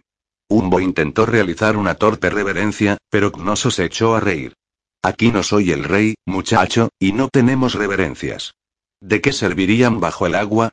Aquí, cuando queremos honrar a alguien, nadamos por debajo de él y volvemos la cara hacia arriba. Pero en el mar no tenemos reyes. Cuando llegué tuve que explicarles el término. Me extrañó que conociese su lengua, que no había oído nunca, mientras que ellos no hablaban una sola palabra de la mía. El muro nos ha enseñado todas las lenguas, padre comentó Paran. Eso deduje, querida mía, aunque fui incapaz de adivinar cómo dijo Gnoso. Y este, este gigante, es el posadero Gaza, un fuerte soldado y protector. Si fuese rey, te haría noble por los servicios que has prestado a mi hijo y a mi hija por el camino. Pero no me queda más remedio que admirar la fealdad del compañero que el viejo Badesh ha criado para ti. ¿Conoces a Badesh? preguntó Rick. He oído hablar de él, dijo Gnoso. Pero su única visita al cercado del Ar se produjo hace diez mil años y deben ser otros los que os hablen de eso. Entretanto, me gustaría presumir un poco. Olivenko, mi plan para cruzar el muro por el agua salió bien. A nosotros nos pareció que os habíais ahogado, dijo Olivenko. Asesinado por unas criaturas marinas sin cara. Sin cara, repitió Gnoso. Se acercó a los hijos del cercado del Ar, que se habían reunido alrededor de las tres mujeres del primer grupo, y les habló en su lengua, que ahora Rick comprendía a la perfección. Enseñadles el aspecto que tienen los hombres sin cara. Al instante, los mantos de todos los hijos del cercado del Ar se levantaron de su espada y les cubrieron la cabeza, primero como collares y luego como capuchas. Pero a continuación, como si sus cuerpos los succionaran, los mantos quedaron adheridos a la carne. Sus rostros perdieron todos los rasgos, salvo una pequeña protuberancia y sendos orificios donde tendrían que haber estado los ojos. Pero al cabo de un momento, un nuevo par de ojos de gran tamaño brotaron a ambos lados de cada cabeza, en las sienes, y donde habrían tenido que estar las orejas, se abrieron las hendeduras de las agallas. En la boca apareció una cavidad llena de dientes, cuyos labios redondeados se abrían y cerraban alternativamente, como los de los peces pequeños y no como el gran hueco alargado de la boca de los tiburones. Esas son las criaturas que vi, dijo Olivenko, tan aliviado que casi se echó a reír. Así que no eran monstruos.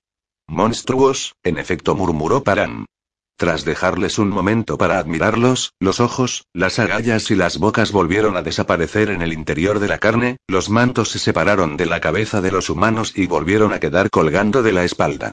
Rig estaba fascinado y horrorizado a un tiempo. Qué adaptación tan perfecta al mar, pero qué inhumana. Esas criaturas debieron de evolucionar para adaptarse a una criatura muy distinta, nativa del jardín, dijo Rick, pero tuvieron que contentarse con la fauna de la Tierra.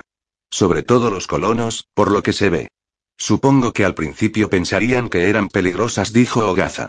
Mejor que os lo cuenten otros. exclamó Gnoso. Conozco la historia, pero pertenece a las personas cuyos antepasados la vivieron, no a mí. Madre Mo dijo dirigiéndose a la líder de las mujeres a las que habían conocido primero.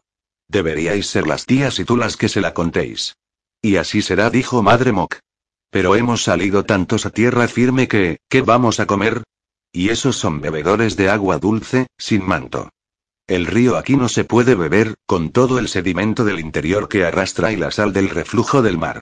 Soy tía Ash, dijo una de las otras mujeres, y esta es tía Viento. Ella es la que habla, tía Viento, y os contará la historia. Lo haré, dijo Viento, a cualquiera que tenga interés en oírla. Adaptad vuestros cuerpos a tierra firme, pececillos míos.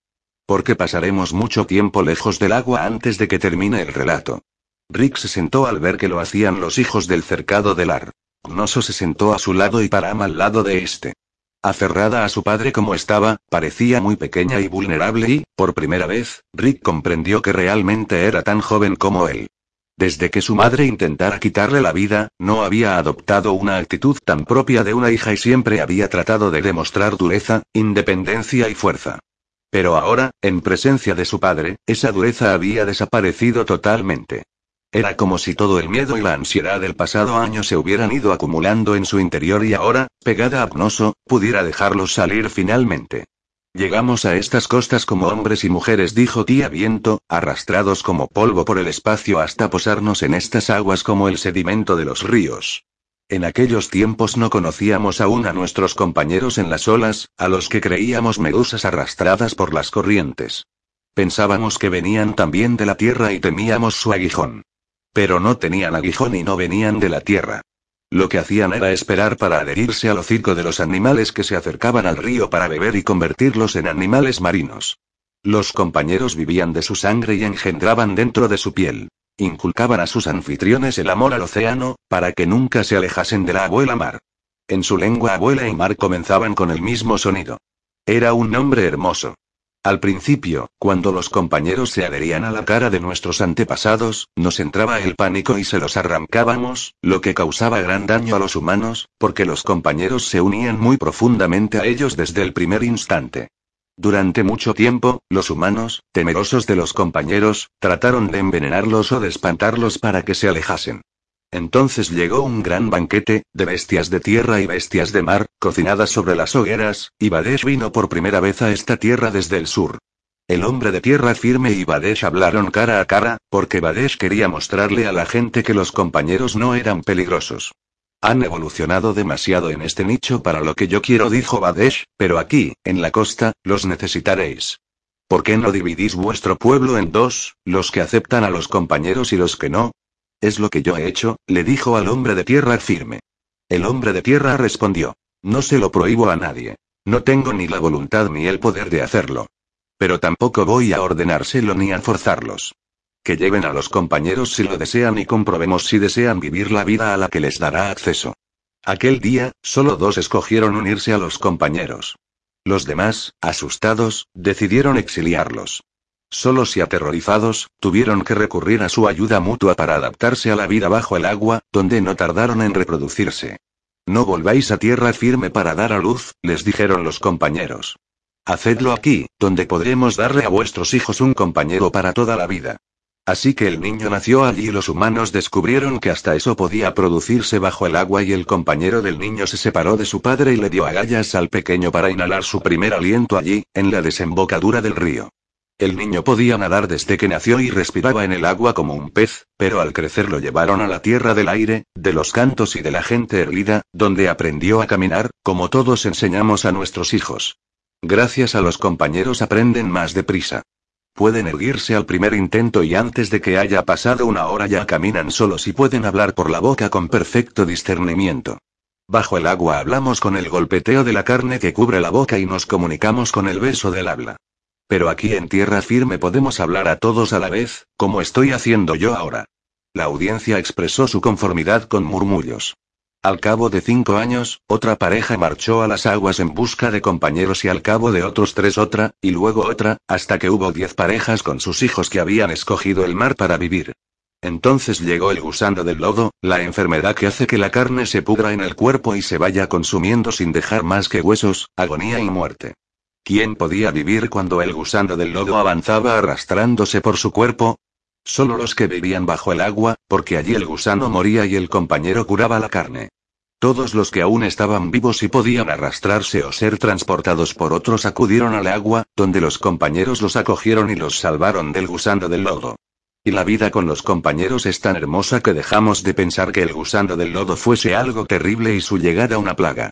Más bien, como fue él quien nos empujó hacia el agua, lo vemos como un amigo. Solo en los cercados donde no había compañeros se convirtió su llegada en un desastre y una tragedia. Rick nunca había oído hablar de aquella plaga, pero la mujer hablaba de ella como si fuese algo que había afectado más de un cercado. ¿Por qué creería tía Viento una cosa como aquella, si los prescindibles no se la habían contado? ¿Significaba esto que era verdad, que era una plaga capaz de atravesar el muro? ¿O sería otra mentira de los prescindibles? ¿Por qué no se conservaba recuerdo alguno de su existencia en el cercado de Ram? Y entonces se acordó de las historias sobre la muerte blanca y la muerte ambulante. Más que historia real, eran meras alegorías, o al menos eso había pensado siempre. ¿Podía ser lo mismo de lo que estaba hablando tía Viento?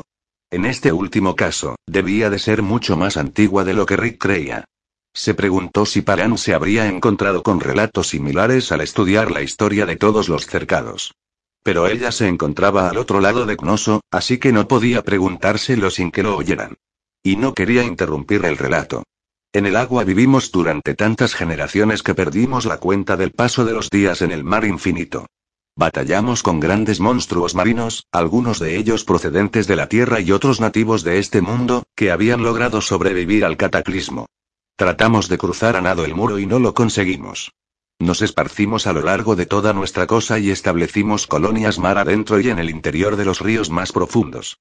Aunque siempre volvíamos a tierra firme para hablar y bailar cada cierto tiempo. En una de tales ocasiones, el hombre de tierra firme vino a vernos, acompañado de nuevo por Badesh. Badesh habló de toda la gente de su cercado que había rechazado a los compañeros que había creado para ellos, a pesar de que también podían salvarlos del gusano del lodo.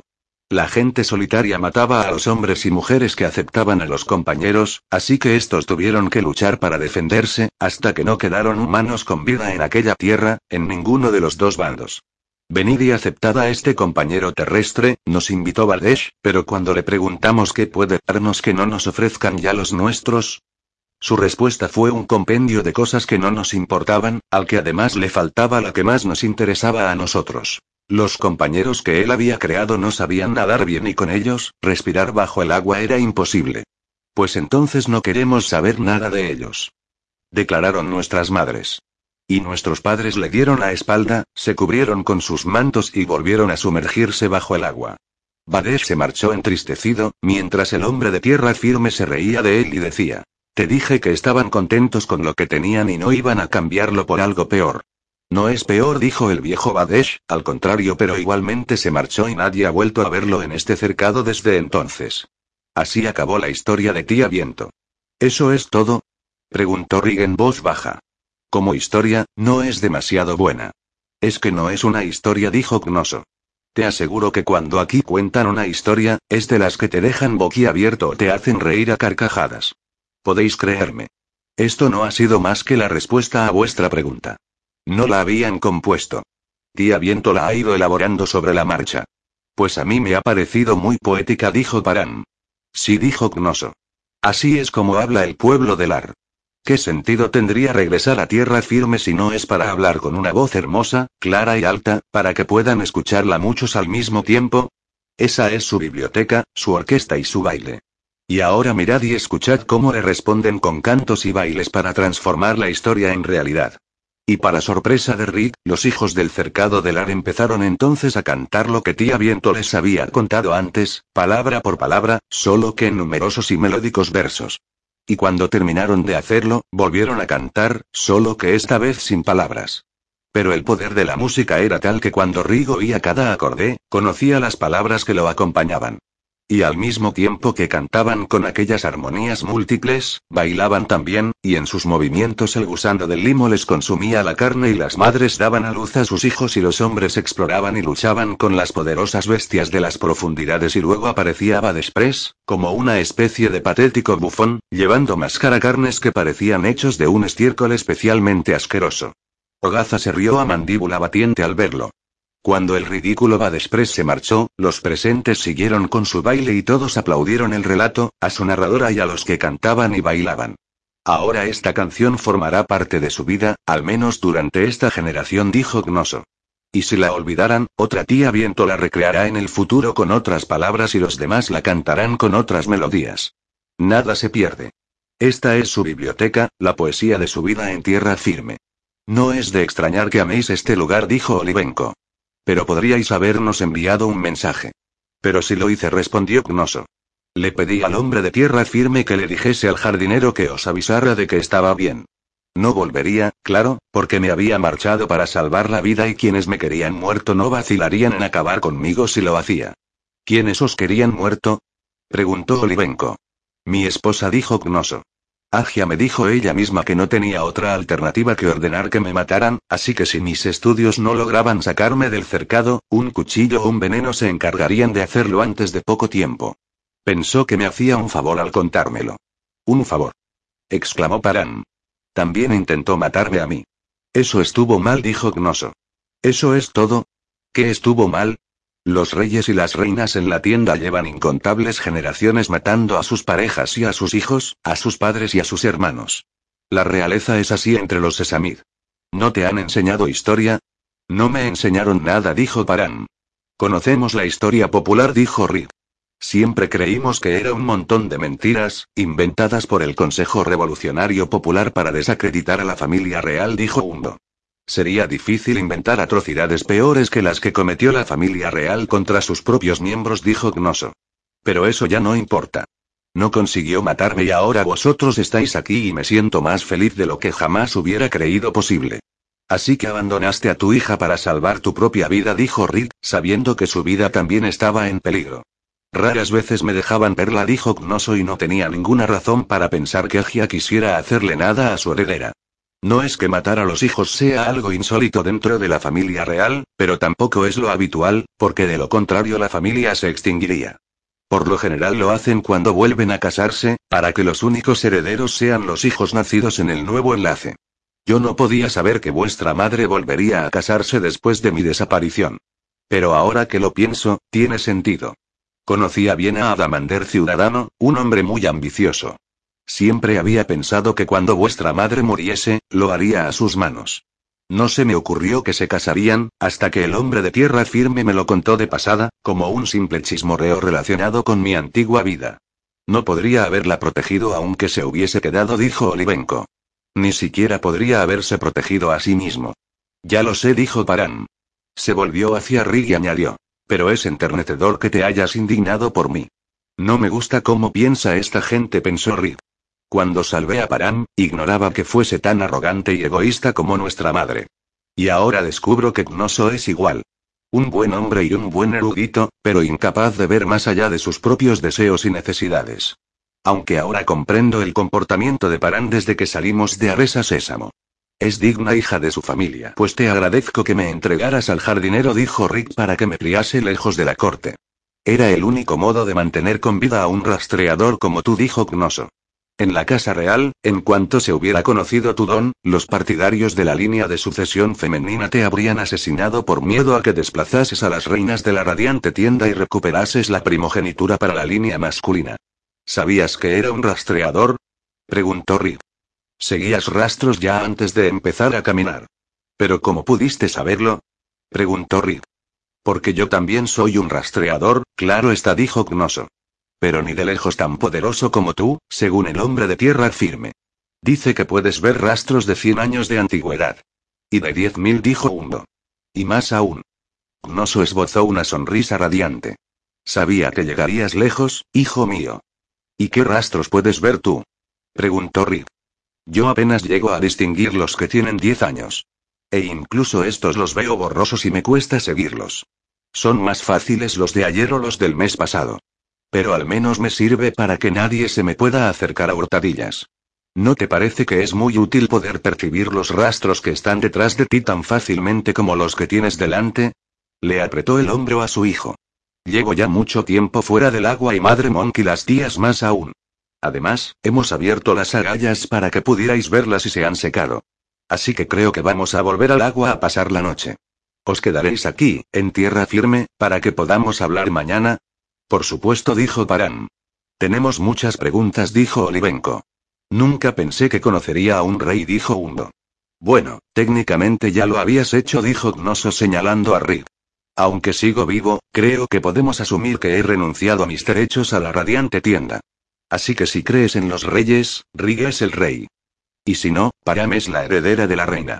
O, si eres republicano, ninguna de ellos es nada. Y lo que es más importante, dijo Ogaza, como ya no estamos en el cercado de Ram, ya no nos importa y no volverá a importarnos, salvo que decidamos volver allí.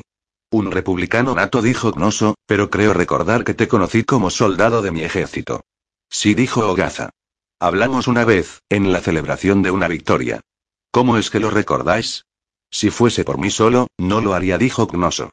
Pero mi compañero ha revivido todos mis recuerdos y en el mismo instante en que te vi, el manto vio lo que había detrás de tu máscara carne, te reconoció y me mostró el recuerdo de la ocasión en la que nos conocimos. Ogaza inclinó la cabeza.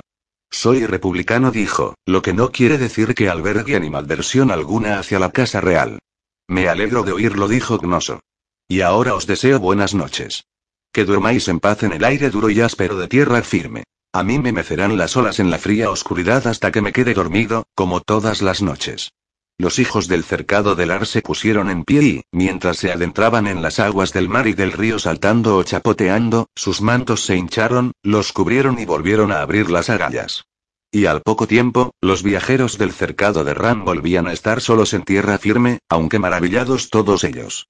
Todos ellos salvo Rick, quien sentía otra cosa.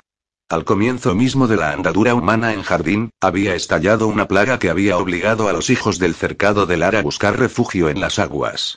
Y los prescindibles se habían contado muchas más cosas entre sí de las que sabían los hijos del cercado de Odín, o al menos de las que habían admitido saber.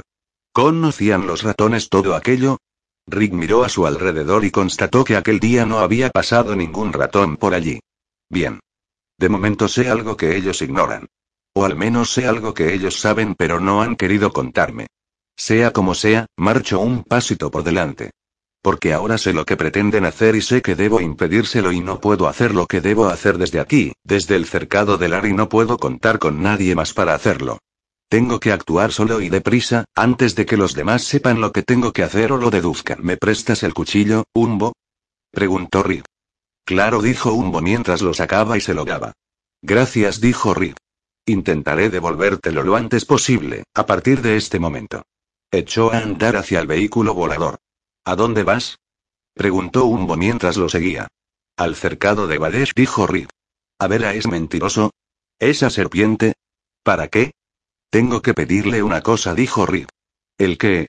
preguntó Umbo. Necesito un máscara carne, dijo Rip. Y quiero saber cuándo murió Ramodin y en qué cercado. Vas a volver al pasado, dijo Umbo. Vas a hablar con él. No dijo Rip. Eso podría cambiar el mundo entero. Podría hacernos desaparecer incluso a nosotros. Nada de lo que hacemos nos hace desaparecer, dijo Hundo. Eso ya lo hemos discutido mil veces. Al menos Ogaza y yo. Voy a saltar hacia el futuro, dijo Rip. Eso no se puede hacer, dijo Hundo. Solo Paran puede avanzar en el tiempo. No es cierto, replicó Rip. Todos avanzamos hacia el futuro, a razón de un minuto por minuto. Bueno, sí, visto así, ¿qué quieres decir? ¿Que simplemente vas a pasar un tiempo alejado de nosotros? Llévame contigo. Te haré compañía. Lo que voy a hacer, Umbo, no te lo pediría a ti y si lo hiciera, no lo harías. Haré lo que tú creas que se debe hacer. ¿No me crees, Rick? Ya no siento celos de ti. En serio. Soy tu amigo y te seré leal hasta el final. Cuando termine mi tarea, si lo consigo, regresaré y te devolveré el cuchillo. ¿Qué tarea? Pero ya habían llegado al vehículo volador, donde Rick le estrechó solemnemente la mano a su amigo, una cosa que nunca antes había hecho, que él recordara. Eres el viajero temporal más poderoso que existe, le dijo Rick. Aprende lo que puedas de Knosoi. Es un hombre sabio y también es un rastreador. Así que si quieres ir al pasado y necesitas un rastreador que te ayude, puedes contar con él. Se parece a ti, Rick, pero no eres tú. No lo conozco. Pues debes conocerlo, entonces. Y por favor, no te enfades con Paran. Es como es porque la han criado así y está tratando de superarlo. No estoy enfadado, dijo Hundo. Simplemente, no me gusta. Lo sé, dijo Rick. Y es una pena, teniendo en cuenta que sigues enamorado de ella y que ninguno de los dos podría casarse con nadie que no fuese el otro. Y con estas palabras, Rick subió corriendo la rampa del vehículo volador dejando a un estupefacto Umbo tras de sí y le ordenó que lo llevara hacia el muro del cercado de Badesh. 22. Advertencia. Cuando Umbo regresó con los demás, tenían mil preguntas. Habían visto despegar el vehículo volador y cuando Umbo les explicó que Rick se había marchado, Paran se mostró dolida, Olivenko aturdido y Ogaza furioso. Será idiota. exclamó este último. Dice que necesita uno de estos, ¿Para qué? Para ponerse otra vez en manos de Badeshi. Badeshi es el campeón de todos los mentirosos y lo digo yo, que no creo haber oído una verdad de cada diez cosas que me han dicho a lo largo de toda mi vida. Y ninguna desde que dejamos el cercado de Ram. Pero ya estaba hecho y no culparon a Umbo por ello. Arrogante imbécil rezongó Ogaza. Me refiero a Rick, no a ti, Umbo. Arrogante, estúpido y valiente y va a cargar con todo sobre sus hombros, estoy seguro. Yo creo que ha huido, dijo Paran. Creo que está aterrorizado. Pues no es así, dijo Hundo. Creo que no quiere verse con los visitantes, dijo Paran. Llegarán dentro de solo dos años y quiere asegurarse de que no está con nosotros. ¿Por qué hablas mal de él, cuando te alegras de que se haya ido?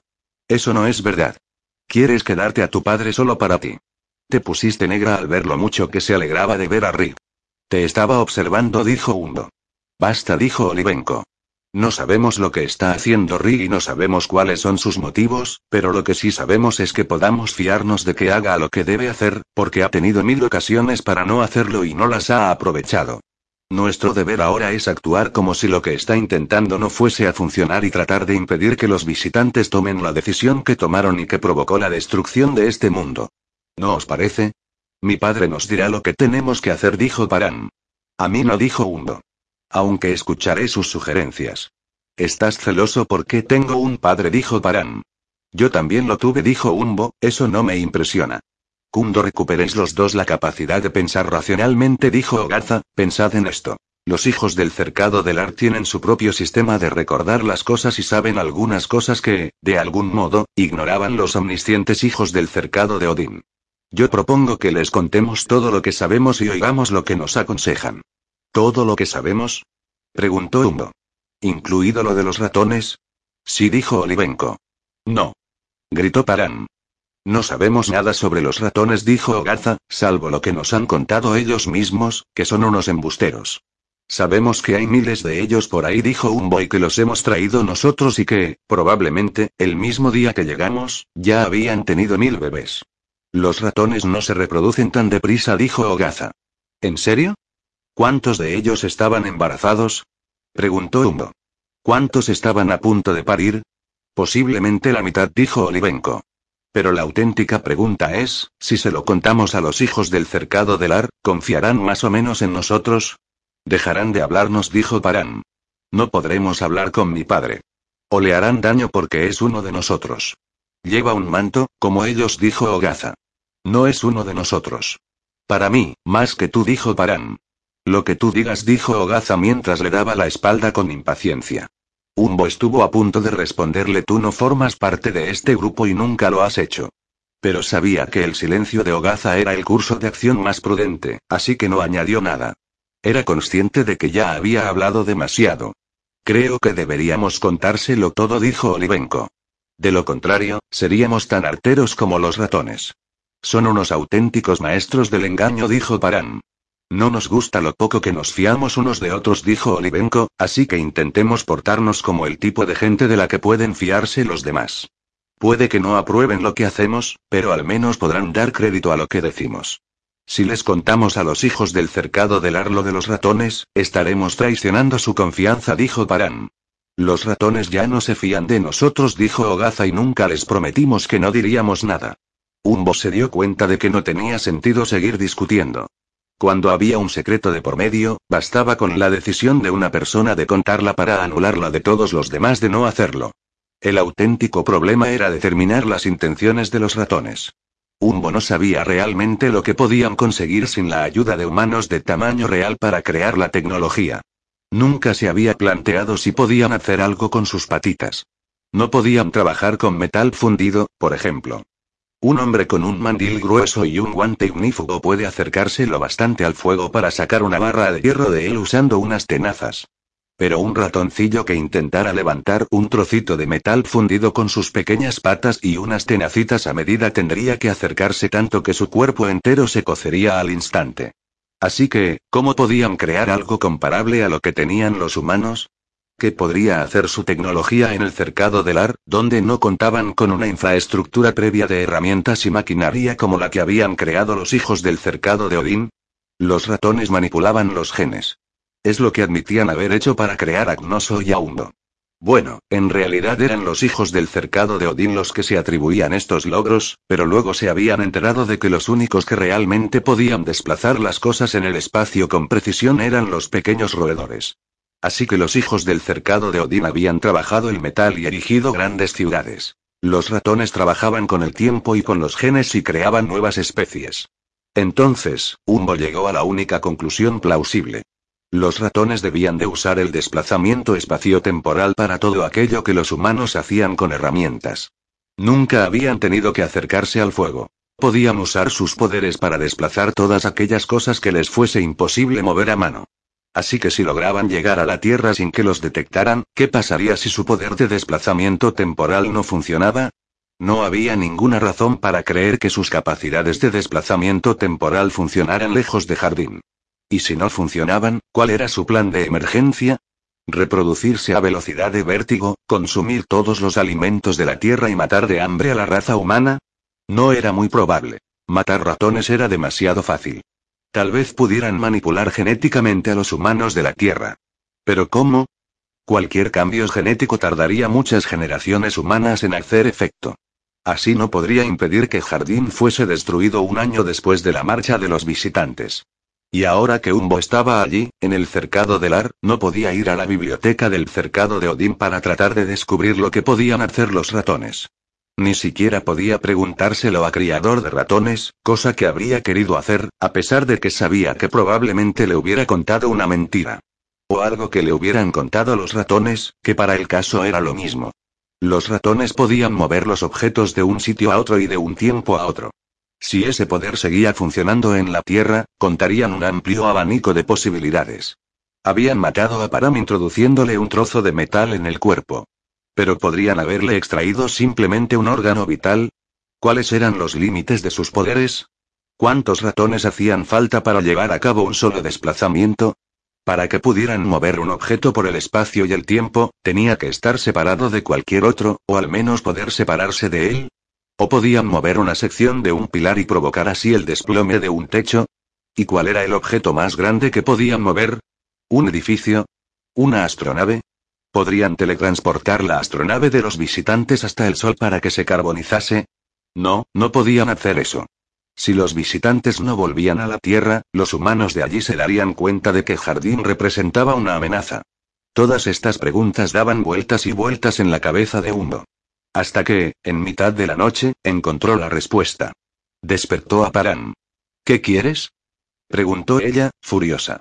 Estaba dormida. Ya lo sé, dijo Hundo. Pero ¿quién querría dormir, cuando tengo la respuesta? ¿Qué respuesta? La respuesta al problema de que no tenemos información suficiente para hacer nada. Ni siquiera sabemos lo bastante para saber qué preguntas son las que debemos hacer. ¿Para eso me despiertas? Preguntó Paran. Lárgate. Te he despertado porque la solución eres tú. Te aseguro que no soy la solución a ningún problema que puedas tener tú. Tenemos que ir al futuro para ver lo que sucede con los visitantes y luego volver aquí y decidir lo que debemos hacer al respecto. Paran cerró los ojos, pero al menos empezó a pensar en ello. Así que quieres que use mi don para que lleguemos antes al futuro. Y luego, cuando hayamos visto lo que queremos, yo nos traeré de regreso. A esta noche. Nadie sabrá siquiera que nos hemos marchado. Pero nunca he ido tan lejos, dijo Paran. Tardaríamos semanas. Nunca has intentado fragmentar el tiempo en tal medida, dijo Umbo, porque no querías perderte días, semanas y meses enteros. Pero si lo intentaras con todas tus fuerzas y puede ser, dijo Paran. Y de todos modos veríamos lo que está sucediendo a toda velocidad. Día y noche, los cambios de las estaciones y así que cuando terminaran de pasar los dos años, lo sabríamos, dijo Paran. Solo nosotros tenemos los poderes de manipular el tiempo, dijo Undo. Usémoslos. Sin Rick. Rig está haciendo lo que cree que debe hacer. ¿Por qué no debemos hacerlo nosotros también? Paranu se incorporó y se frotó los ojos con la parte baja de las manos. En realidad no te odio, ¿sabes? Dijo. Me alegro de oírlo, dijo Hundo. Me habías engañado. Tampoco es que me gustes, dijo Paran. Pero no te odio. Los demás no hacen más que darme sermones sobre lo mal que te trato. Me trataste bien cuando saltamos desde aquella roca, en el cercado de Ran, dijo Hundo. Y cuando nos ayudaste a cruzar el muro. En las crisis, estás a la altura. ¿Y tú? Pues vamos a intentarlo. Si es más de lo que puedes o quieres hacer, puedes parar y yo os traeré de regreso. ¿Puedes hacerlo con precisión? Preguntó Paran. Creía que necesitabas que Rig encontrara un rastro para poder encontrar un momento exacto. Si retrocedo demasiado, puedes usar tu don para que traernos hasta este momento. Aunque yo no sea preciso, tú sí lo eres. Paranu se incorporó. Ogaza se removió en su sueño. Olivenko permaneció inmóvil. Paran murgó en su mochila y sacó el abrigo grueso. Umbo la miró como si estuviese loca. ¿Y si estamos en invierno cuando paremos? Le preguntó Paran. Umbo sacó también la pelliza gorda de la mochila. Se cogieron de la mano, frente a frente. Creo que sois dos idiotas temerarios, dijo Ogaza, que al parecer sí que estaba despierto. Pero no podemos detenerlos, dijo Olivenko, que también lo estaba. Gracias, dijo Hundo. Volveremos dentro de un minuto. Paran comenzó a fragmentar el tiempo. Umbo ya había pasado por aquello, cuando saltaron desde la roca. La sensación no era la de que estuvieran avanzando por el tiempo a más velocidad. Más bien, era como si el resto del mundo estuviera acelerando. Solo que esta vez, no vio pasar animales o personas moviéndose a toda velocidad. No los vio moverse. Solo algún destello de una persona muy de vez en cuando, aquí y allá. Los días se sucedían en la borrosa sucesión de los tránsitos del sol sobre sus cabezas y el parpaleo de las estrellas que aparecían durante un instante de oscuridad y luego volvían a desaparecer. Apareció nieve en el suelo, desapareció, volvió a aparecer, desapareció, se amontonó, se fundió, apareció de nuevo y desapareció de nuevo. Y luego llegó la primavera, una profusión de tonalidades verdes. Un verano con la duración justa para sentir el calor y nada más, y luego el fresco y la caída de las hojas y la hierba teñida de marrón y luego, de nuevo, la nieve. Primavera. Verano. Y Paran ralentizó el mundo a su alrededor hasta que, gradualmente, terminó de detenerse. Era de noche. No había nadie en la playa ni tierra adentro, que ellos pudieran ver. Rick siempre sabe dónde está la gente o si la hay o no pensó Hundo. Ojalá estuviese aquí. Pero entonces el pensamiento desapareció. En aquel momento no quería depender de Rick. Paran y él podían hacerlo solos. No creo que convenga que nos vean, dijo. Lo mejor es que estemos escondidos para ver lo que pasa. Pues entonces habrá que hacerse invisibles, dijo Paran con un guiño. De todos modos, es el mejor de mis trucos. Volvió a cogerle la mano y caminó con él hacia una pequeña arboleda con matorrales, mientras la noche pasaba velozmente a su alrededor. Incluso cuando se detuvieron entre los árboles y el sol alzó rápidamente, Paran siguió fragmentando el tiempo. Pero ahora que su avance era mucho más lento, pudieron distinguir el borroso movimiento del correteo de los ratones. Ratones por todas partes, entre los árboles y la hierba. Ratones que entraban y salían por agujeros en el suelo. Pues claro que no levantaban edificios. Cavaban agujeros. No tenían que apuntalarlos para que no se desplomasen. Los ratones pueden moverse por cavidades tan pequeñas que no se derrumban, aunque carezcan de sistemas de sustentación. Aquellos campos podían albergar una ciudad de 100 millones de ratones sin que nadie en la superficie se enterara. Rick lo habría sabido, por los rastros. Pero podría ser capaz de distinguir todos los movimientos de tantos mamíferos diminutos, de repente, el gran problema del plan de Umbo se hizo evidente. Podían viajar al futuro, pero ¿en qué parte de él querían estar? ¿Por dónde vendrían los visitantes cuando llegaran al cercado del Ar? Si es que llegaban al cercado del Ar. Era una idea que no se le había ocurrido. Y sí, al no detectar ni rastro de vida humana en todo el cercado, no se molestaban en visitarlo, y si los ratones habían insistido tanto en invadir el cercado del ar precisamente porque sabían que los visitantes no irían allí, tal vez, los destructores no lo arrasaran al decidir que no había vida humana en él. Al fin y al cabo, el relato de la destrucción de todo jardín, aparecido en los libros del futuro, podía no ser completamente preciso. O puede que fuese allí donde los ratones estaban tratando de construir refugios subterráneos para vivir durante décadas sin salir a la superficie. Puede que su intención fuese esperar hasta que Jardín volviese a ser habitable y ellos pudieran emerger y apoderarse del mundo entero. ¿Por qué habían asumido siempre que los ratones pretendían atacar la Tierra? Lo único que tenían que hacer era enterrarse a profundidad suficiente para que nadie se fijase en ellos. ¿Cuánta información sobre los ratones figuraba en los cuadernos de bitácora de las naves? ¿Los buscarían los destructores? En visitas anteriores no lo habían hecho, porque este era el primer ciclo en el que existían. Los visitantes vendrán al cercado del Arpensundo. Serán muy concienzudos. Los cuadernos de bitácora de las naves les dirán que aquí hubo una colonia y que, de algún modo, sus habitantes buscaron refugio bajo el agua. Así que vendrán a buscar el emplazamiento de esa colonia. Y es ahí donde estamos, o al menos muy cerca. Umbo levantó una mano para pedir a Paran que frenara su avance y ella lo hizo. Los ratones volvieron a moverse a su velocidad normal y que ya de por sí era casi frenética. Casi al instante se encontraron con ratones en la ropa y subidos a los hombros. ¿Sabéis quiénes somos? dijo Umbo en voz baja. Estamos a punto de viajar al futuro. Si queréis volver a ver a vuestras familias, bajaos. Los ratones comprendieron sus palabras. Volvieron al suelo y se alejaron cosa de un metro, antes de volverse y sentarse a vigilar a Umbo y Paran. ¿Por qué me has hecho parar? Preguntó Paran. Debemos desplazarnos unos 300 metros hacia allí. ¿Cómo lo sabes? Porque es ahí donde estaba la colonia y donde vendrán los visitantes. Casi al instante, los ratones echaron a correr en la dirección que había señalado Hundo. Me alegra que alguien me considere una autoridad, dijo este. Como los ratones ya saben a dónde vamos, ¿podemos ir hasta allí el tiempo real? Claro, dijo Hundo. Aunque si hay hijos del cercado del ar en tierra, nos verán. Por no hablar de los propios visitantes, que podrían estar vigilando desde el espacio ahora mismo. Paran suspiró. Ya he usado un buen rato mi don. Un poco más no me matará.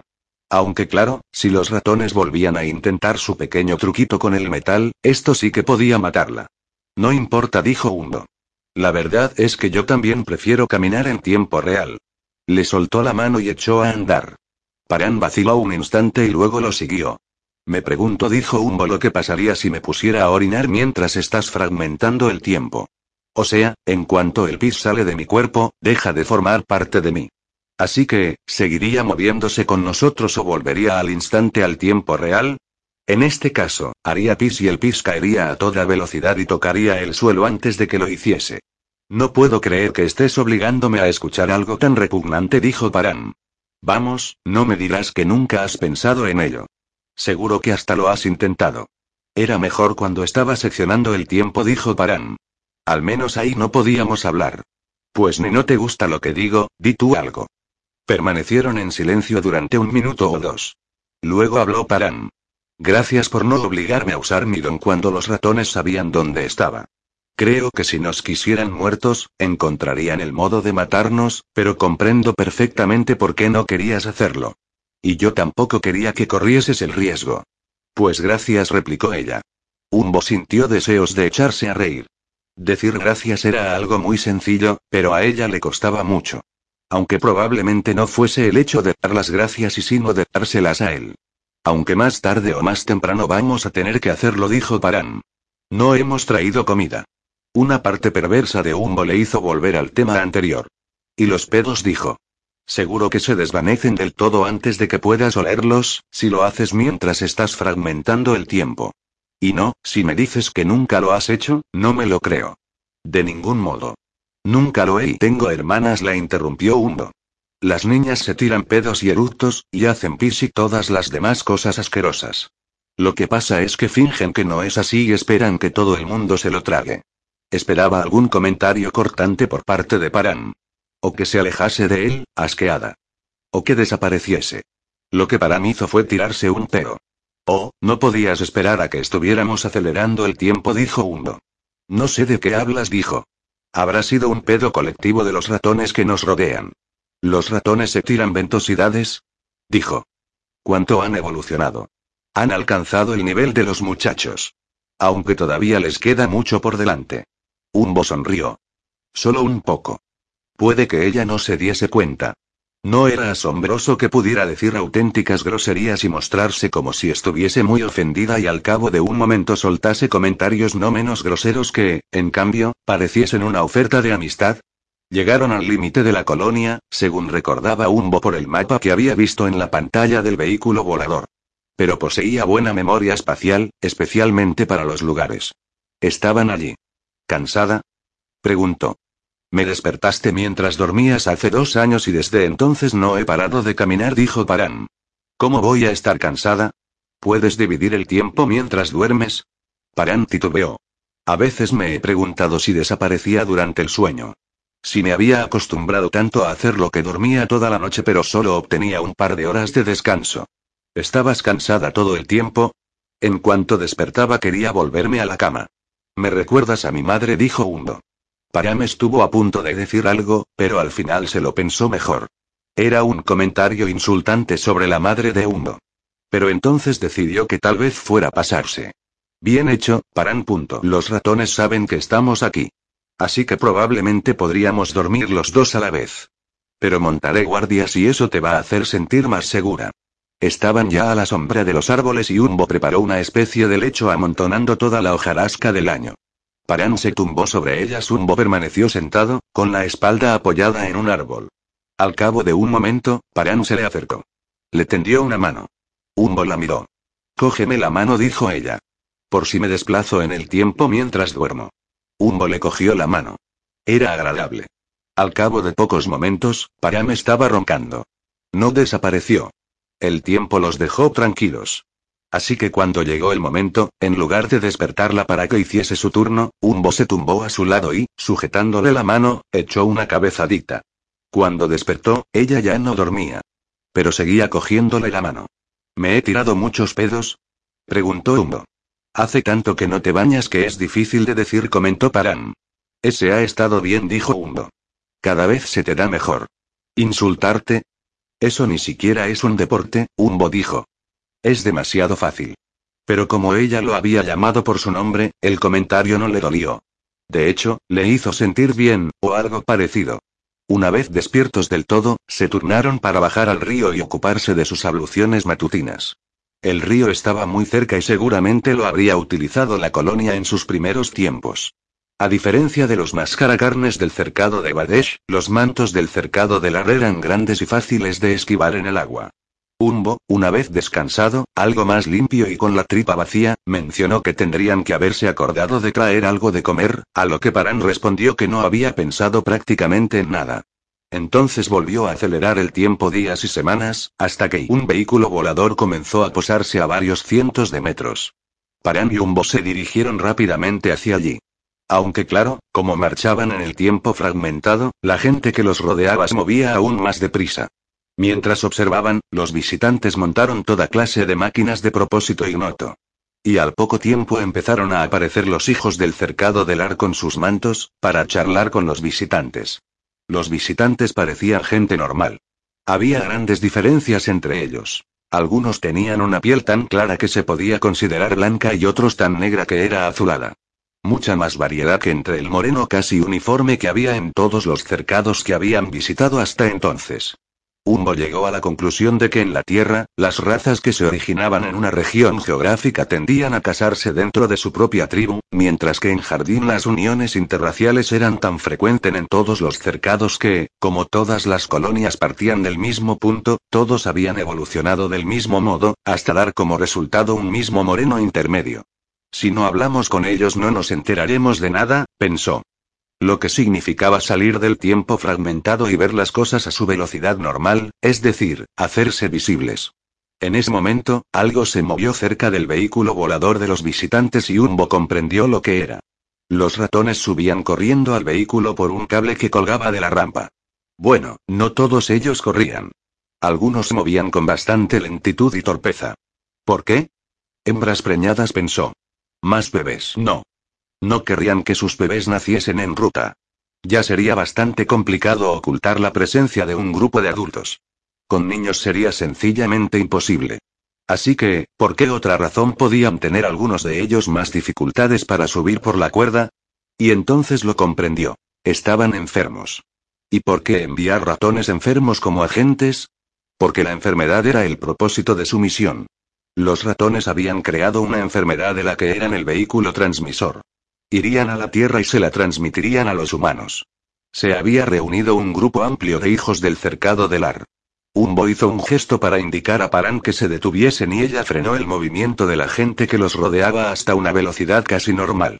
Uno de los visitantes, una mujer, estaba hablando. Al cabo de un instante, Umbo empezó a entender su lengua. Decía una frase y luego un hijo del cercado del Ar la traducía para ella. ¿Cómo conocen los nativos el idioma de los visitantes? Se preguntó. Pero entonces se acordó de que los hijos del cercado del Ar se habían aferrado con tozudez a su lengua ancestral. Y como solo podían utilizarla cuando estaban en tierra firme, la usaban menos, así que había evolucionado poco. Puede que fuese aún muy similar a la que utilizaban los visitantes de la Tierra. Ya sé lo que están haciendo los ratones, dijo Hundo. ¿Subirse a hurtadillas a la nave? Con una enfermedad, dijo Hundo. Me pregunto cuál será. Espero no tener que cogerla para averiguarlo, dijo Hundo. Van a envenenarlos, dijo Paran.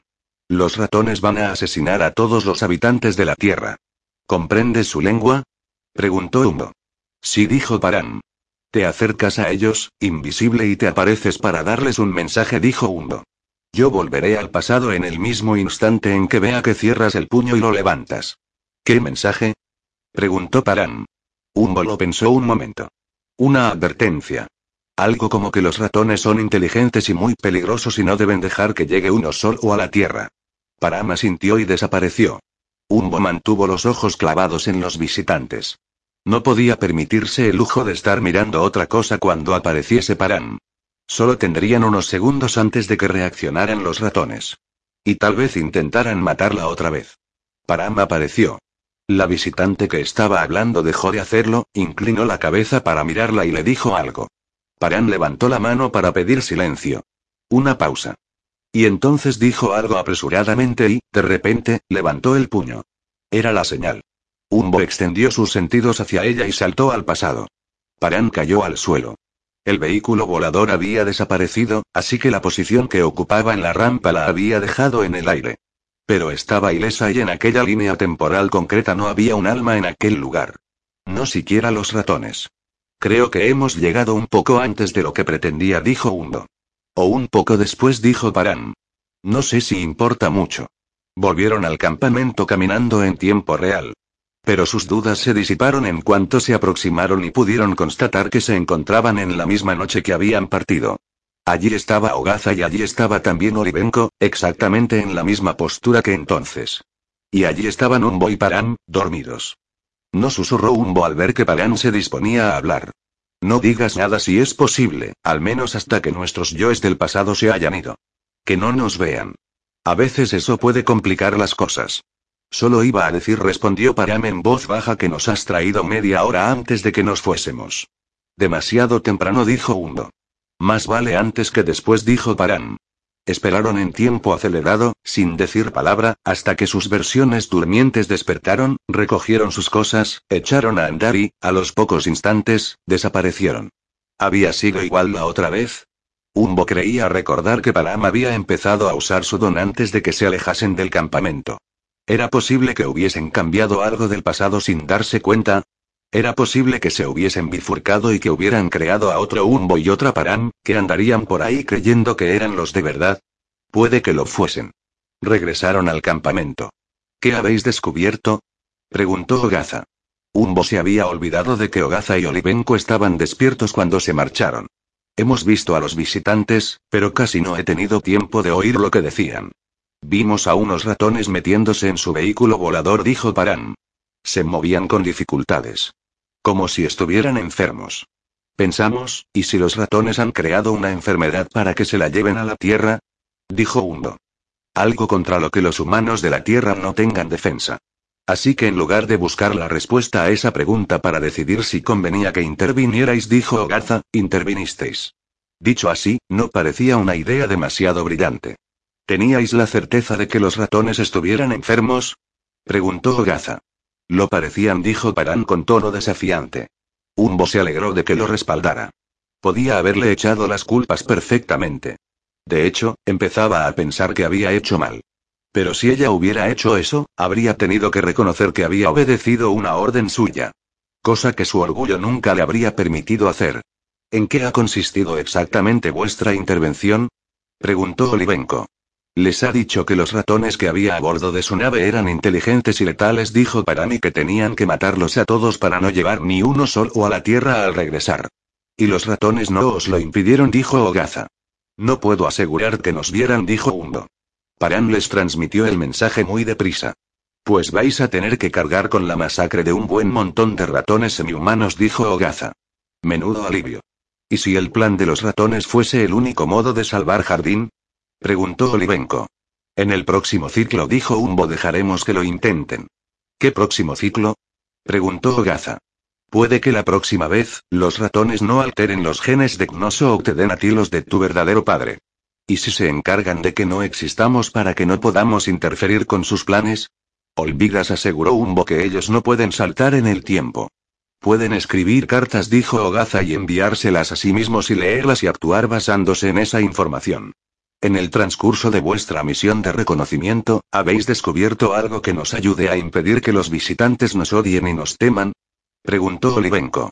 Estábamos demasiado ocupados tratando de salvar la vida de todos los humanos de la Tierra, dijo Paran. Yo creía que salvar las vidas de todos los humanos de jardín era nuestra principal prioridad, dijo Olivenko. ¿No basta con que hayamos descubierto los planes de los ratones? Preguntó Humo. Olivenko sacudió la cabeza.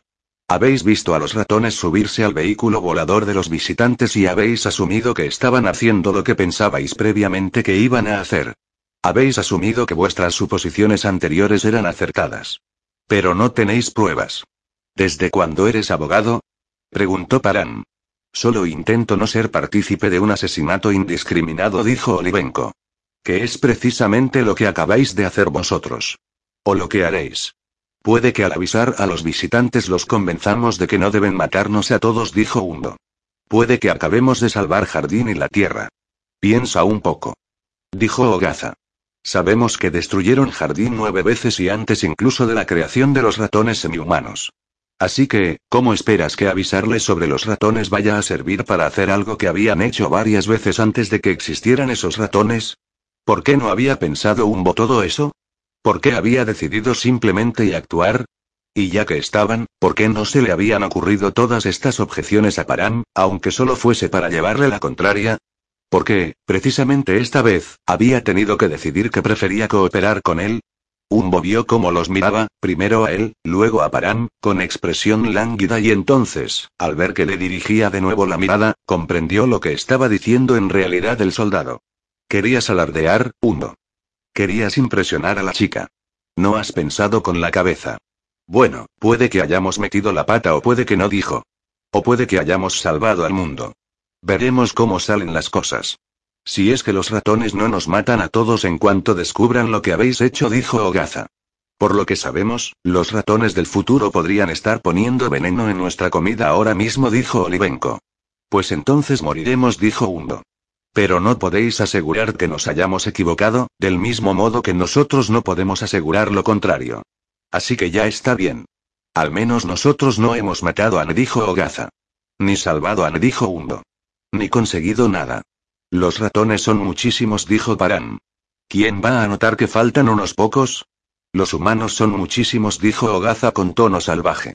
Muchísimos campesinos. Muchísimos enemigos nuestros. Muchísimos pobres. Muchísima gente fea, muchísima gente estúpida, muchísima gente que no es tan buena como yo.